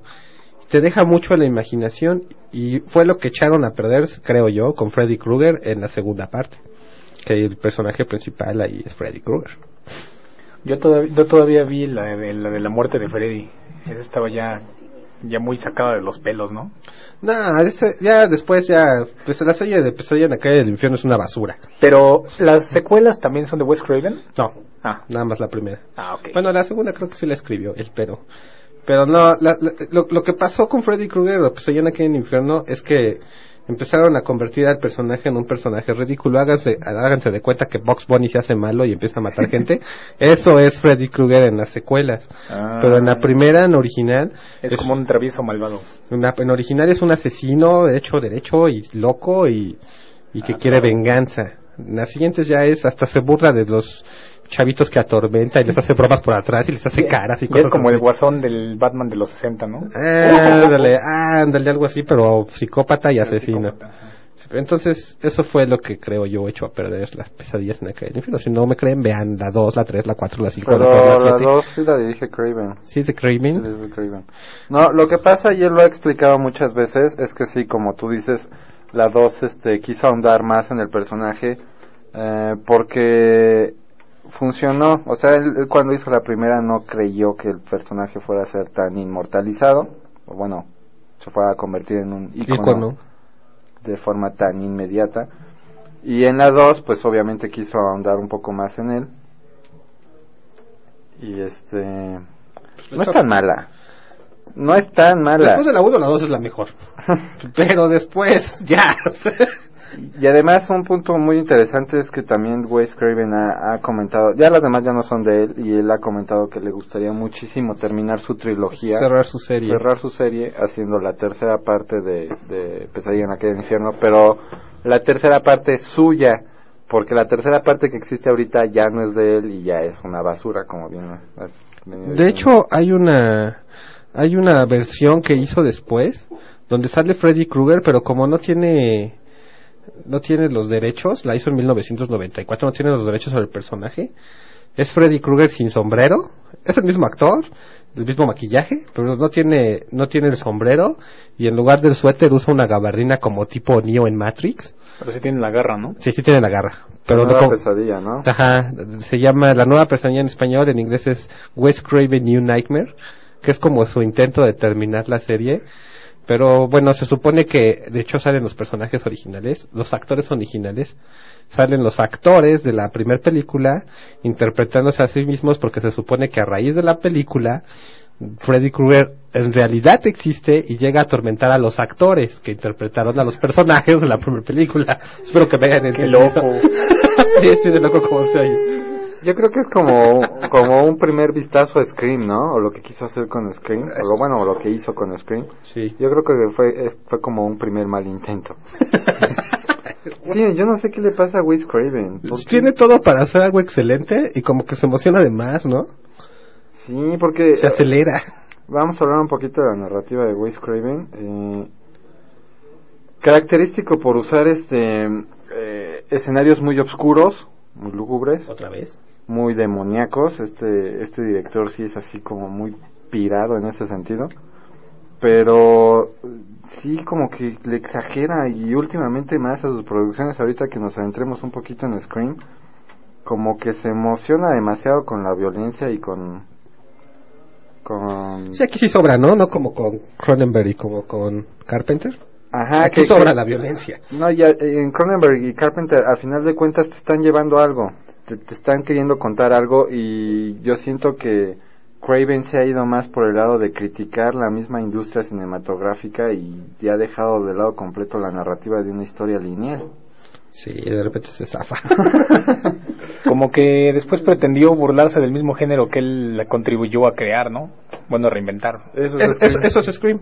Sí. Es como recapitular todo y burlarnos de todo, pero mal. Fíjate que Scream era una muy buena idea, porque el cine de slasher que se empezó a producir en, en 2000, esta ¿no? década, bueno, en la década del 2000, este, era muy malo, decayó muchísimo el cine de slasher, ya, Sí, ya sí. empezó a hacer cliché tras cliché tras cliché. Sí es cierto que Craven lo rescató. Y, en y- el 2000. sí, y Craven vino con Scream porque dijo, no, ya basta, están echando a perder esto y, y qué forma, qué mejor forma de dar una bofetada de, blan- de guante blanco que haciendo Scream, una película donde se burla del género y les dice prácticamente, ustedes iban a hacer esta película dentro de poco, pero la iban a vender como el super slasher ridículo, ¿no? En Sí. extremo.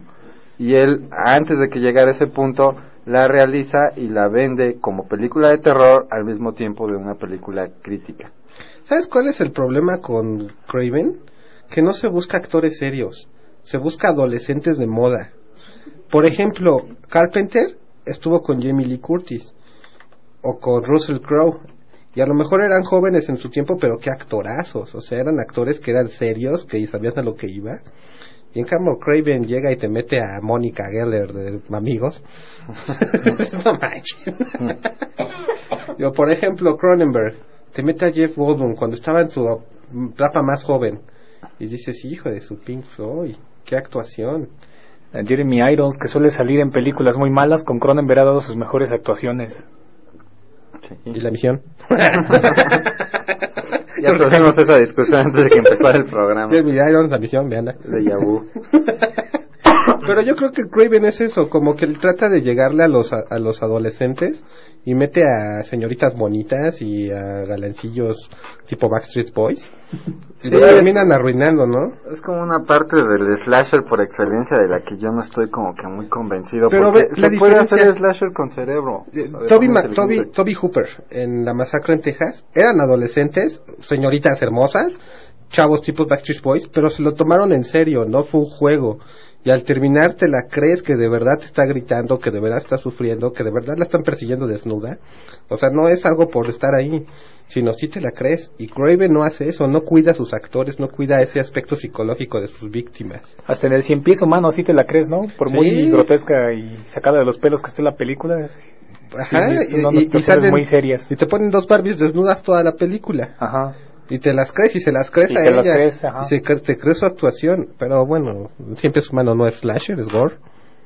Pero sí, o sea, es lo que no hace Craven, como que descuida la actuación de sus actores. Como que se preocupa nada más por contar la historia con sus iconos y como Ajá. que los deja de lado. Pero bueno, yo creo que Scream es buena los primeros 10 minutos. Cuando sale una actriz que es buena. Que es la secuencia donde sale Drew Barrymore, De ¿no? Drew Barrymore. La secuencia de escena de Drew Barrymore es la buena porque Drew Barrymore es una actriz que tiene más esos, que es más sesuda, que, que No, y además sí, que, más se- experiencia. Se tomó el papel eh, de forma seria, como tú, Así como es. tú dices. Sí, o sea, sí es alguien que entendió el, el guion, que entendió la situación y que lo hizo bien. O sea, en el momento ves a Drew Barrymore, que es una chava bien buena, güerita, está solita en su casa, sexy, pero al final le crees la escena. Ya después cuando salen los demás. pero bueno, Drew Barrymore ya tiene una historia, tiene una carrera muy bien establecida.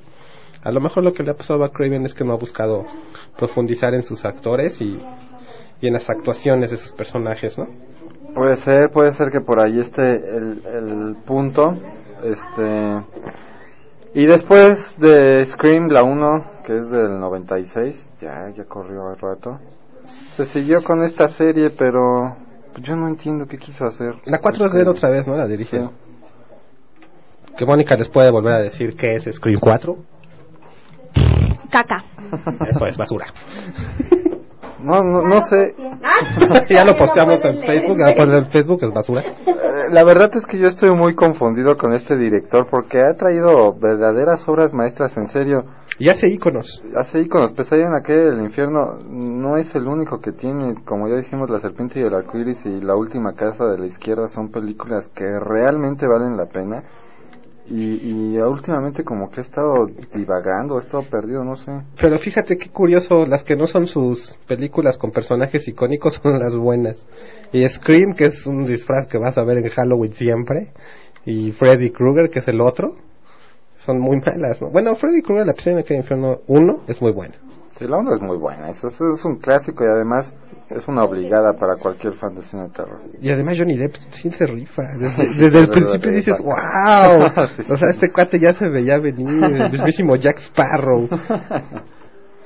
Este, interesante las producciones de Wes Craven por el sentido de que no sabes qué esperar. igual te entrega una joya o igual te entrega... Y sin embargo es un maestro del terror por hacer iconos gráficos, Sí, visuales. es un tanto como, como nos pasó con M. Night Shyamalan, ¿no? Cuando hablamos de él en la sección de vacas, que me- a mí me reclamaron mucho de haber escrito de él en la sección de vacas porque decían, ah, es que él cómo. La verdad es que a veces un director basta con que haga una o dos películas excelentes para entrar, para establecerse dentro de la historia del cine. Un One Hit Wonder. Un One Hit Wonder, sí, y, y, pero las películas son tan buenas que ya, no hace falta más. Eh, en el caso de Craven, tiene dos o tres por ahí, repito, muy buenas, pero en, en Estados Unidos se le considera incluso como un director de culto, o sea, ya... No, es de cultos. Y el hecho de que se disfracen de Freddy Krueger y de- del Screamer, del fantasma de Scream, todos los Halloweens, eso ya lo hace un director de Sí, culto. allá, allá es, es- es afamado, pero le ves la cara, ahorita lo estoy viendo a Craven en la fotografía y hasta se ve bonachón. Sí, no, no da como- miedo. Parece como director de comedia. No, en cambio, si ves a Cronenberg, Sí. Hijo de tu madre. No, y no manches, Carpenter. yo no le pido un peso a ese cuate. no, y Carpenter también tiene una cara así Carpenter que de, es como el que te vas a voltear y... de pocos amigos. Como David Lynch que tiene cara de viejito matón. Wes Craven se parece al detective de Roger Rabbit. Wes Craven muy bien podría ir, este, podrías personificar a Santa Claus. Exactamente. Sí, como que está... Es muy alegre. Muy bonachón. Muy bonachón. Yo creo que a lo mejor ese es el problema, como que ha de- ha- no ha de ser tan duro con sus actores. El Les ha problema de dejar es- de ser, hacer lo que quieren. El problema es su fisionomía. No nació con cara de malo. Bueno, a ver, ¿cuáles recomiendas de Craven? Ya para irnos. Pesadilla en la calle del infierno es obligada. La 1. La no, uno. no el remake que hicieron con Billy Bob Thornton. No, el remake eh, es muy malo en el sentido de que no le mejoraron nada a la historia. Una vez más, no entiendo por qué de películas tan buenas tienen la necesidad de hacer remakes. Y no usaron el icono, ¿no? No usaron al Freddy Krueger icónico. Sí, no. Y además hay que decirlo que el actor le dio el plus. Él construyó el personaje, aunque en el guion estaba bastante bien establecido. Él fue el que hizo que... Que sea Freddy Krueger. Sí, Naciera el que Freddy estableció, Krueger. el que, él fue el que lo hizo icónico. Entonces, obligada y además este también muchos de nosotros ya la vimos mil veces en Canal 5. Si tienen oportunidad, véanla otra vez, véanla en inglés, porque siento que el doblaje le pierde mucho. Y pues se van a llevar una grata sorpresa, ¿no? Van a decir, órale, esta no es la película que recuerdo de cuando tenía 10 años. ¿Cuál otra? No nos quedemos en una. La, La última casa de la izquierda. La serpiente del arcoíris. Ah, yo no la he visto, ¿está buena? Son muy buenas. Son muy buenas, las dos son muy buenas. De hecho, La última casa a la izquierda también tiene un remake. Y creo que tiene segunda parte el remake. Este, esta película vino a revolucionar la narrativa, no tanto como lo hizo John Carpenter, pero sí vino a revolucionar la narrativa en el cine de terror por manejar el suspenso de una manera más acelerada, o sea, por meter un ritmo más rápido. Pero pues interesante la, la propuesta de Wes Craven. Y los primeros 10 minutos de Scream 1, ¿no? ah, son muy buenos. Yo recomiendo... La primera media hora. No, los primeros 10 minutos, la, la escena de La- Drew Barrymore. Mira, Sí, nada más eso. Mira, yo no soy fan de Scream, la verdad, pero reconozco que la película es buena, la 1. Ajá. La 1 es buena película por toda la crítica social, por toda la crítica de la cinematografía que trae impresa por todas partes. Pero no es la joya que pudo ser. No es la joya que pudo ser, pero sí la recomiendo porque trae un mensaje bastante interesante y a final de cuentas la película funciona para lo que está hecha, para criticar el, el cine de slasher que se venía desgastando mucho por, por aquellos años y a las demás, pues, como ya hemos dicho en reiteradas ocasiones, son basura. Pues así es. Y cabe mencionar que en nuestro top 10 de este mes, no les voy a decir cuál es, si quieren saber cuál es, métanse a la revista, échalecacaro.com. En nuestro top 10, en el número 5, nada más y nada menos, me parece que tenemos, no me acuerdo si es el número 5 o el número 6, una película de Wes Craven. Que a lo mejor no la recomiendo toda, pero sí recomiendo una escena en particular muy buena. Y eso es lo que tiene Wes Craven de repente, momentos muy buenos en sus películas. Sí. Pero ahí, les- ahí se los dejo. Si, lo quieren, si quieren saber cuál es, métanse a la página, vean la revista y vean cuál es. En nuestro top 10 de este mes. Eh, Robert Englund es el actor de Freddy Krueger. eh, nada más para terminar el dato, se rifó en la actuación y a final de cuentas logró construir un personaje icónico del cine de terror. Y, Vámonos una rola, ¿no? pues sí, Cerrando tus tres Cs. creo que este es el final de, de la sección de vacas de este mes. Las tres Cs, famosos Carpenter, Craven Y Cronenberg. famosos por establecer el cine de slasher. Eh, ya les recomendamos varias producciones si les gusta el cine de terror. Ya pueden ir juntando su listita para el, el especial de Halloween o para su maratón de Halloween, ¿no? Sí, y fíjense de todas, de todas, todas las que recomendamos, yo pondría en primer lugar La Mosca. Yo también. Véanla porque el próximo mes vamos a hablar de ella y sí me voy a adentrar muchísimo. Es tarea. Es tarea. Hoy Sí, se acabó es- la clase, pero es tarea. Es que es muy buena, no se van a repetir, de veras, vean, aunque ya la hayan visto en Canal 5, vuelvan a ver. en inglés. Con todo lo que les hemos dicho, la van a disfrutar muchísimo más. Sin pausas y sin que nadie los esté interrumpiendo. Así es como se debe ver esa película. Y además, está en 35 pesos en Mix Up, no se pueden quejar. Sí vale la pena tenerla. Sí. Y pues ahí está, críticas, comentarios, quejas, ya saben, Mónica está atendiendo en el Facebook. Y en Twitter, creo. Si quieren que agreguemos alguna película al especial de terror de Halloween, todavía están a tiempo. Podemos comentar alguna en el programa. De hecho, tenemos como un poco vacío el próximo programa. A lo mejor estaríamos a suscepti- susceptibles a sugerencias, porque el especial de terror de este mes es en dos semanas. Entonces, si tienen alguna sugerencia, agréguenos en Twitter y díganos. Arroba échale guion bajo cácaro. Ahí está Twitter. Ahí está Mónica, en Facebook también. Sí, ahí está. si quieren que hablemos de alguna película en especial, pues ya saben, este es su programa. Y pues bueno, las tres es. Vámonos con una rola y regresamos con para una sorpresa aparte del Festival Proyección Corta.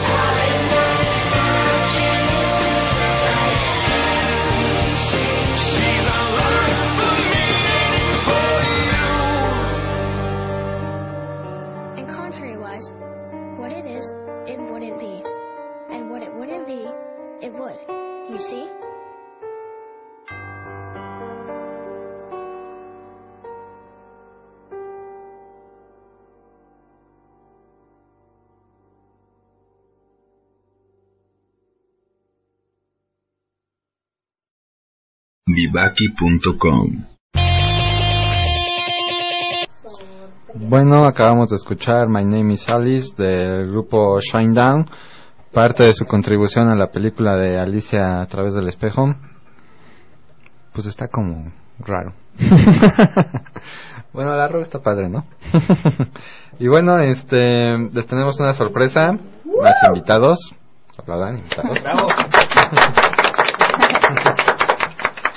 Ah, como ya les habíamos avisado, el pasado lunes se llevó a cabo la final, el cierre del Festival Proyección Corta en la Cineteca Nacional. Estuvo muy emocionante. Sí, que tienen que cliquear. Necesitamos si- llegar a 100 likes para poder subir el, el reportaje que hicimos ah, al respecto de Proyección Corta, el cierre del festival. Y bueno, traemos unos invitados muy especiales. Eric y Brenda, que participaron dentro del festival con el cortometraje El Rito. Y además ganador, ¿no? Ganador de eh, Mejor Dirección de Arte. Sí. Este, ¿Por qué no nos cuentan un poquito de su cortometraje para, para el público? Bueno, pues primero Brenda, que fue la que ganó.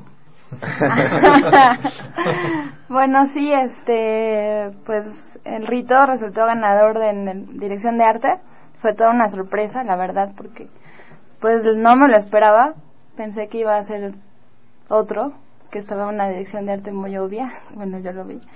y este, y no sé, fue muy padre y pues resultamos ganadores todos porque se vio pues, una cohesión en el trabajo, no uno de fotografía, tanto arte, la dirección, el guion, este, pues siento que fue un trabajo sólido y por eso resultó ganador, entonces, no sé.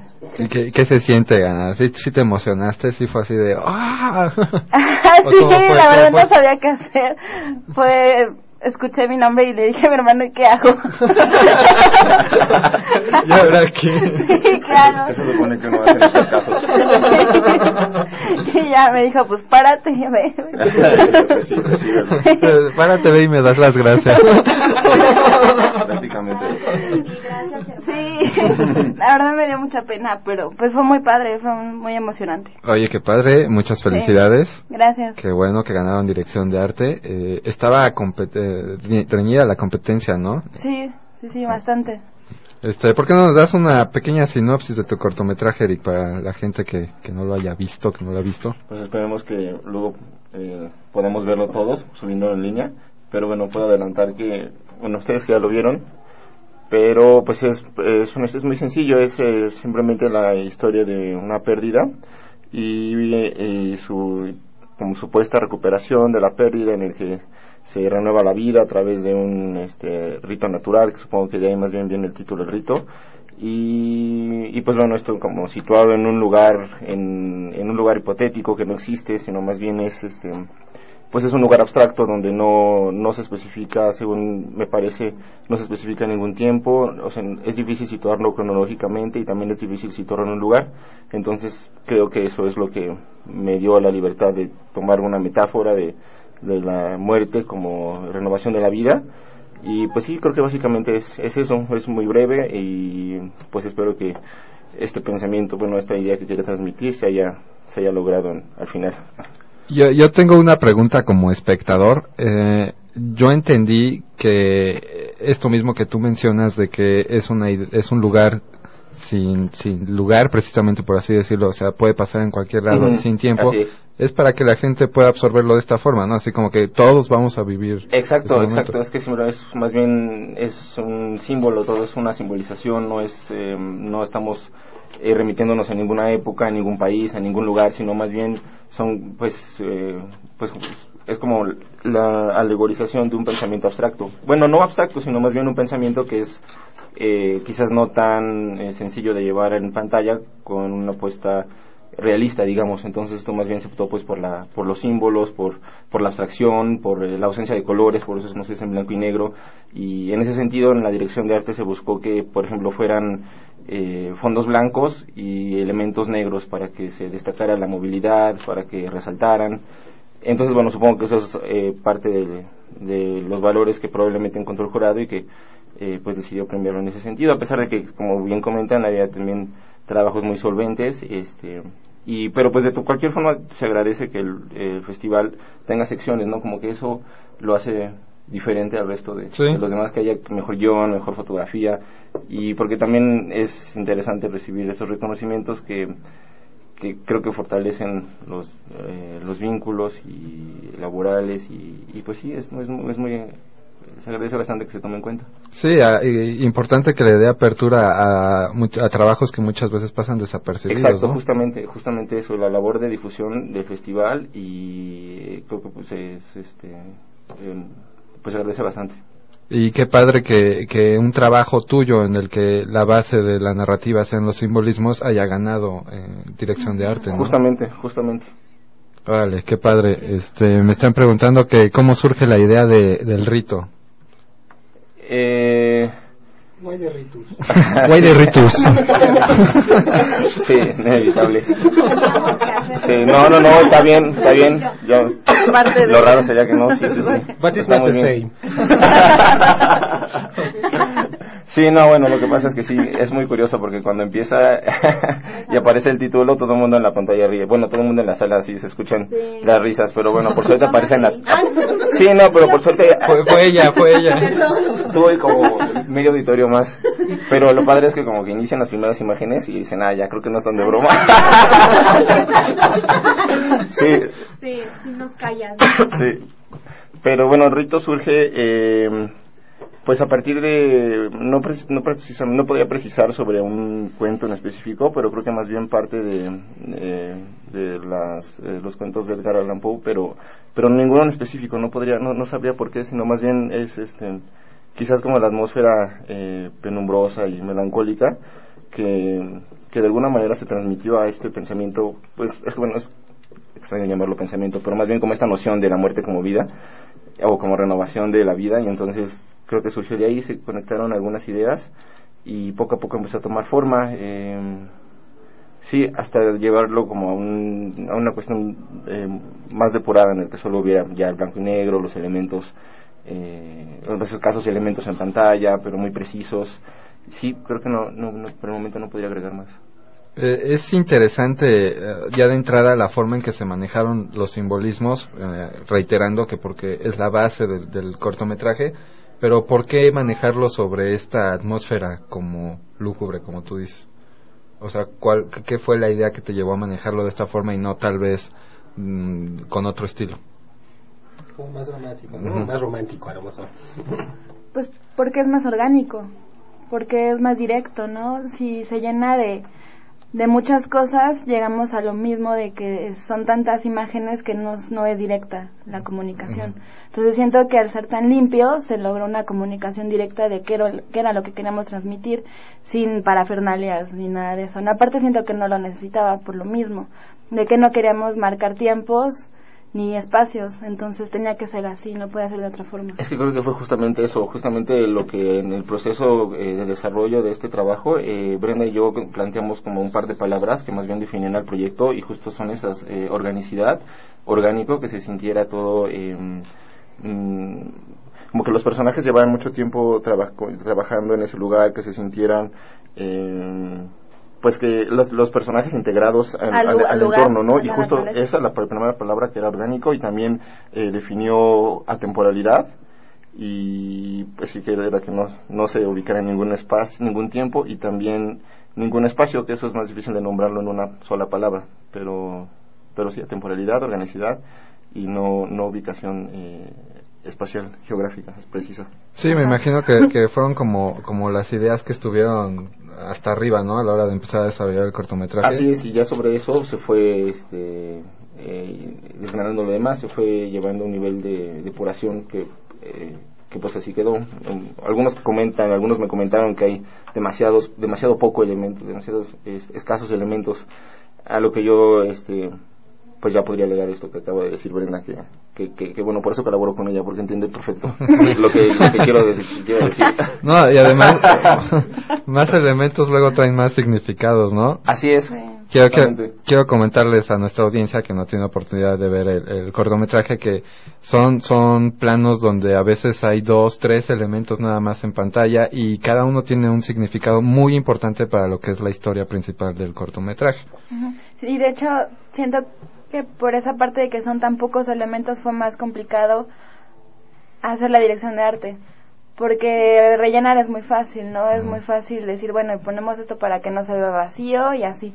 Pero en el momento en que son elementos tan específicos, de materiales tan específicos, pues no podía haber mucho, más bien no podía haber margen de error, ¿no? Desde la textura y, y los materiales con que estaba hecha la ropa hasta la carretilla que era un elemento fundamental, ¿no? En, en el corto, entonces, pues es eso, se hace más complicado mientras se van reduciendo los elementos. Sí, es como querer contar una historia con tres palabras. Ajá, exacto, sí. Justamente.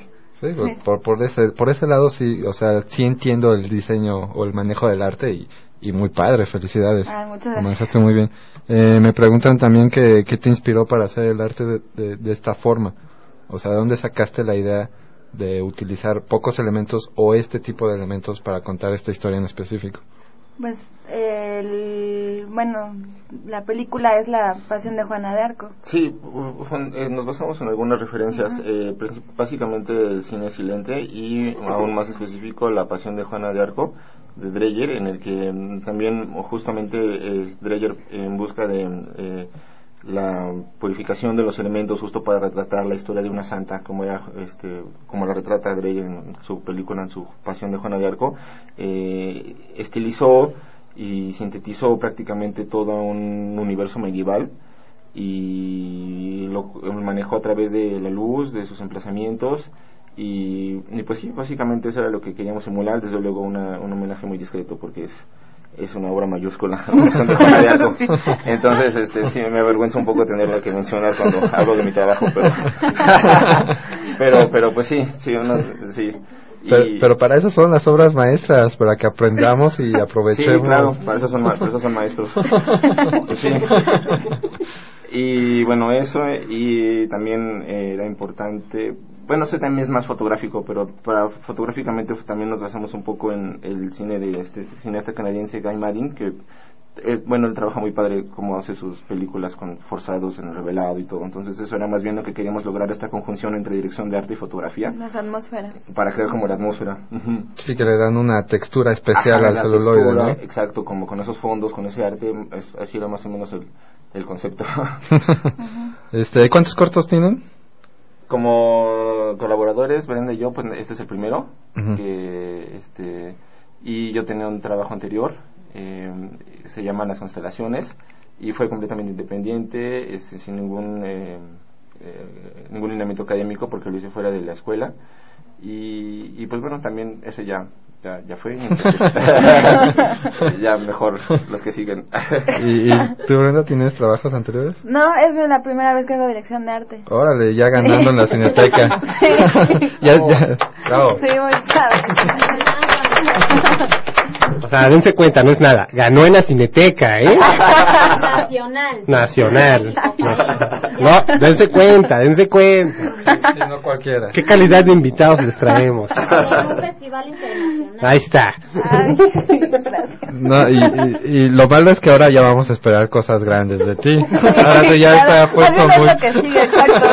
Ya pasó, ya. Exacto, justamente. ¿Y, y qué sigue? ¿Qué hay planeado para el futuro? ¿Ya hay nuevos guiones, nuevas Ujú. producciones? Sí, sí, sí, ahí este, estamos trabajando ya en, una, eh, en el próximo proyecto que corresponde también al segundo año de la carrera y y pues bueno pues sin duda me parece que es más complejo verdad porque Ajá. es eh, este ya no es ya no es una simbolización ya no es bueno cada proyecto tiene su complejidad sin duda pero esto ya vamos a eh, apelar a algo más realista mucho más contemporáneo y, y mucho más violento más actual es decir eh, me parece que es importante que el cine mexicano y bueno los artistas mexicanos empiecen a hablar del tema del narcotráfico, de la guerra con el narco y, y me parece que hasta este momento el cine mexicano lo ha hecho tímidamente. Entonces, eh, pues quisiéramos incursionar y denunciar una situación que, que pues está sucediendo y no, no podemos soslayarla. Entonces creo que creo que en parte eh, tenemos la responsabilidad de hablar del tema.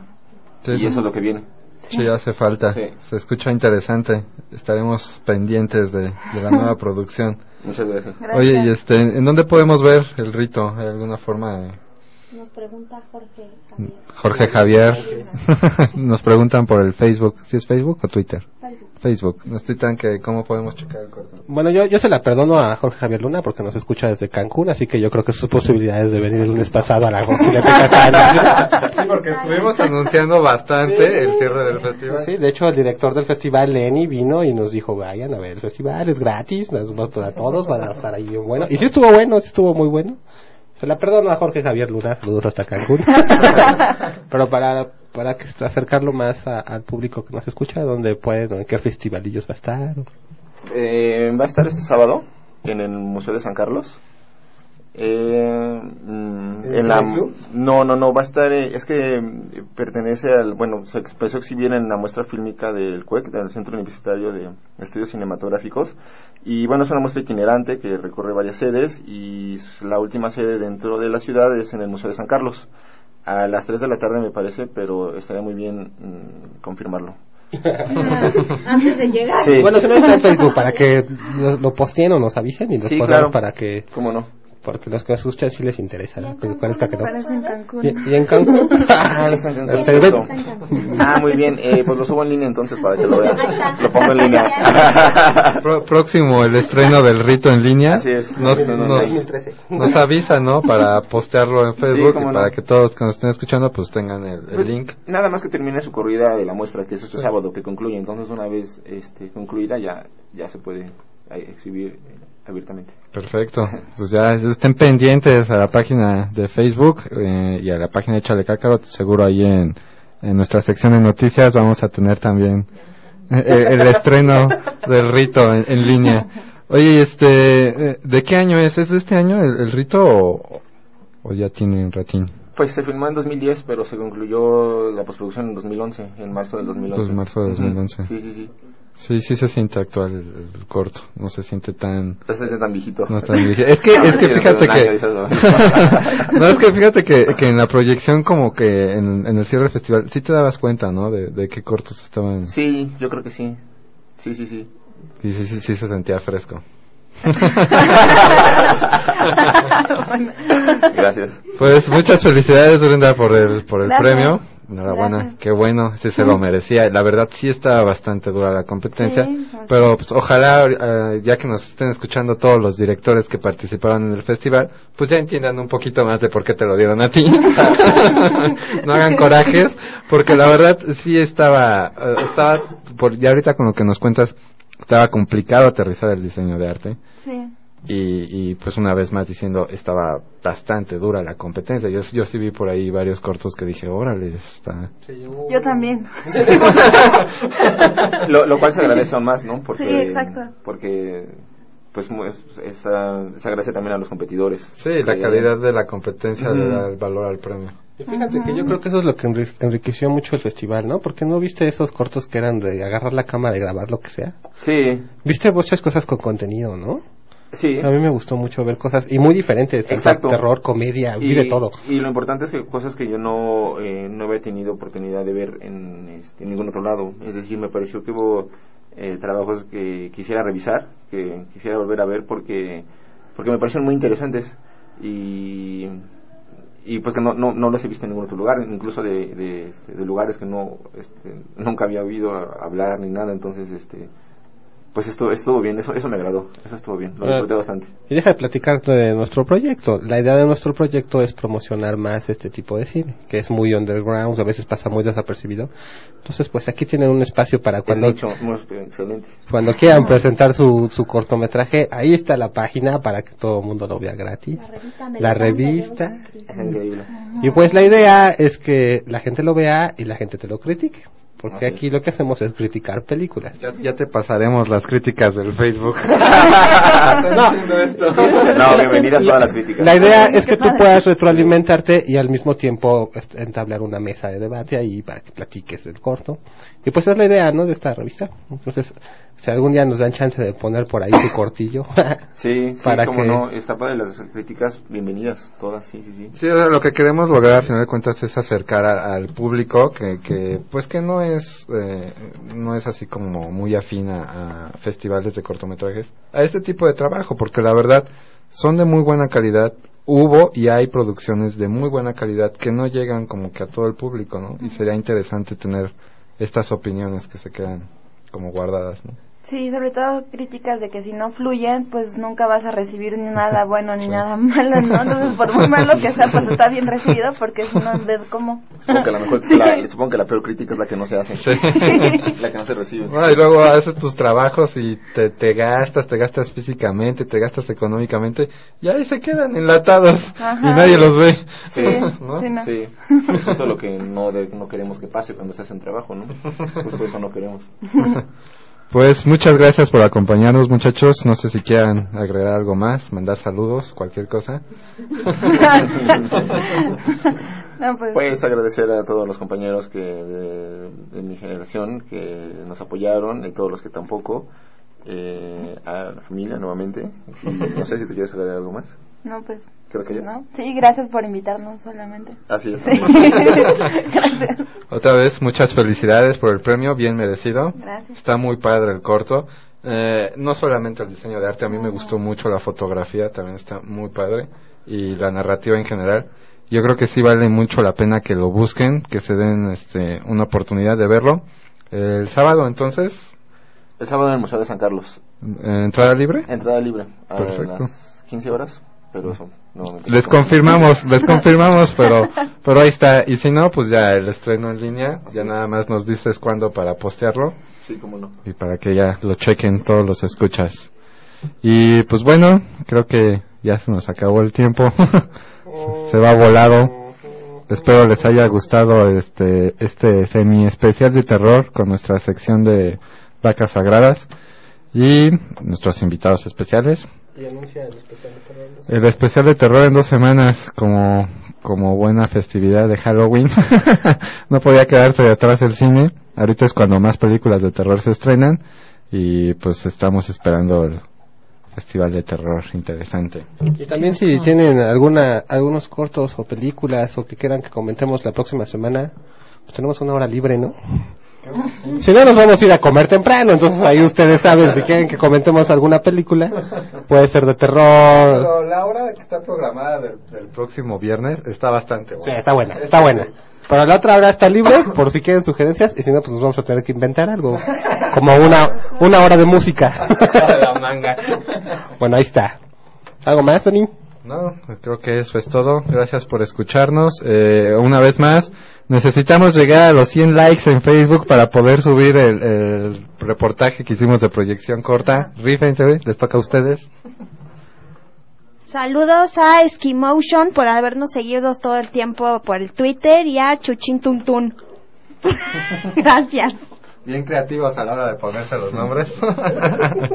Pero bueno, muchas gracias por seguir el programa. Los esperamos el próximo viernes con más de este especial, super especial, una revista dedicada completamente al cine de terror. Nos vemos.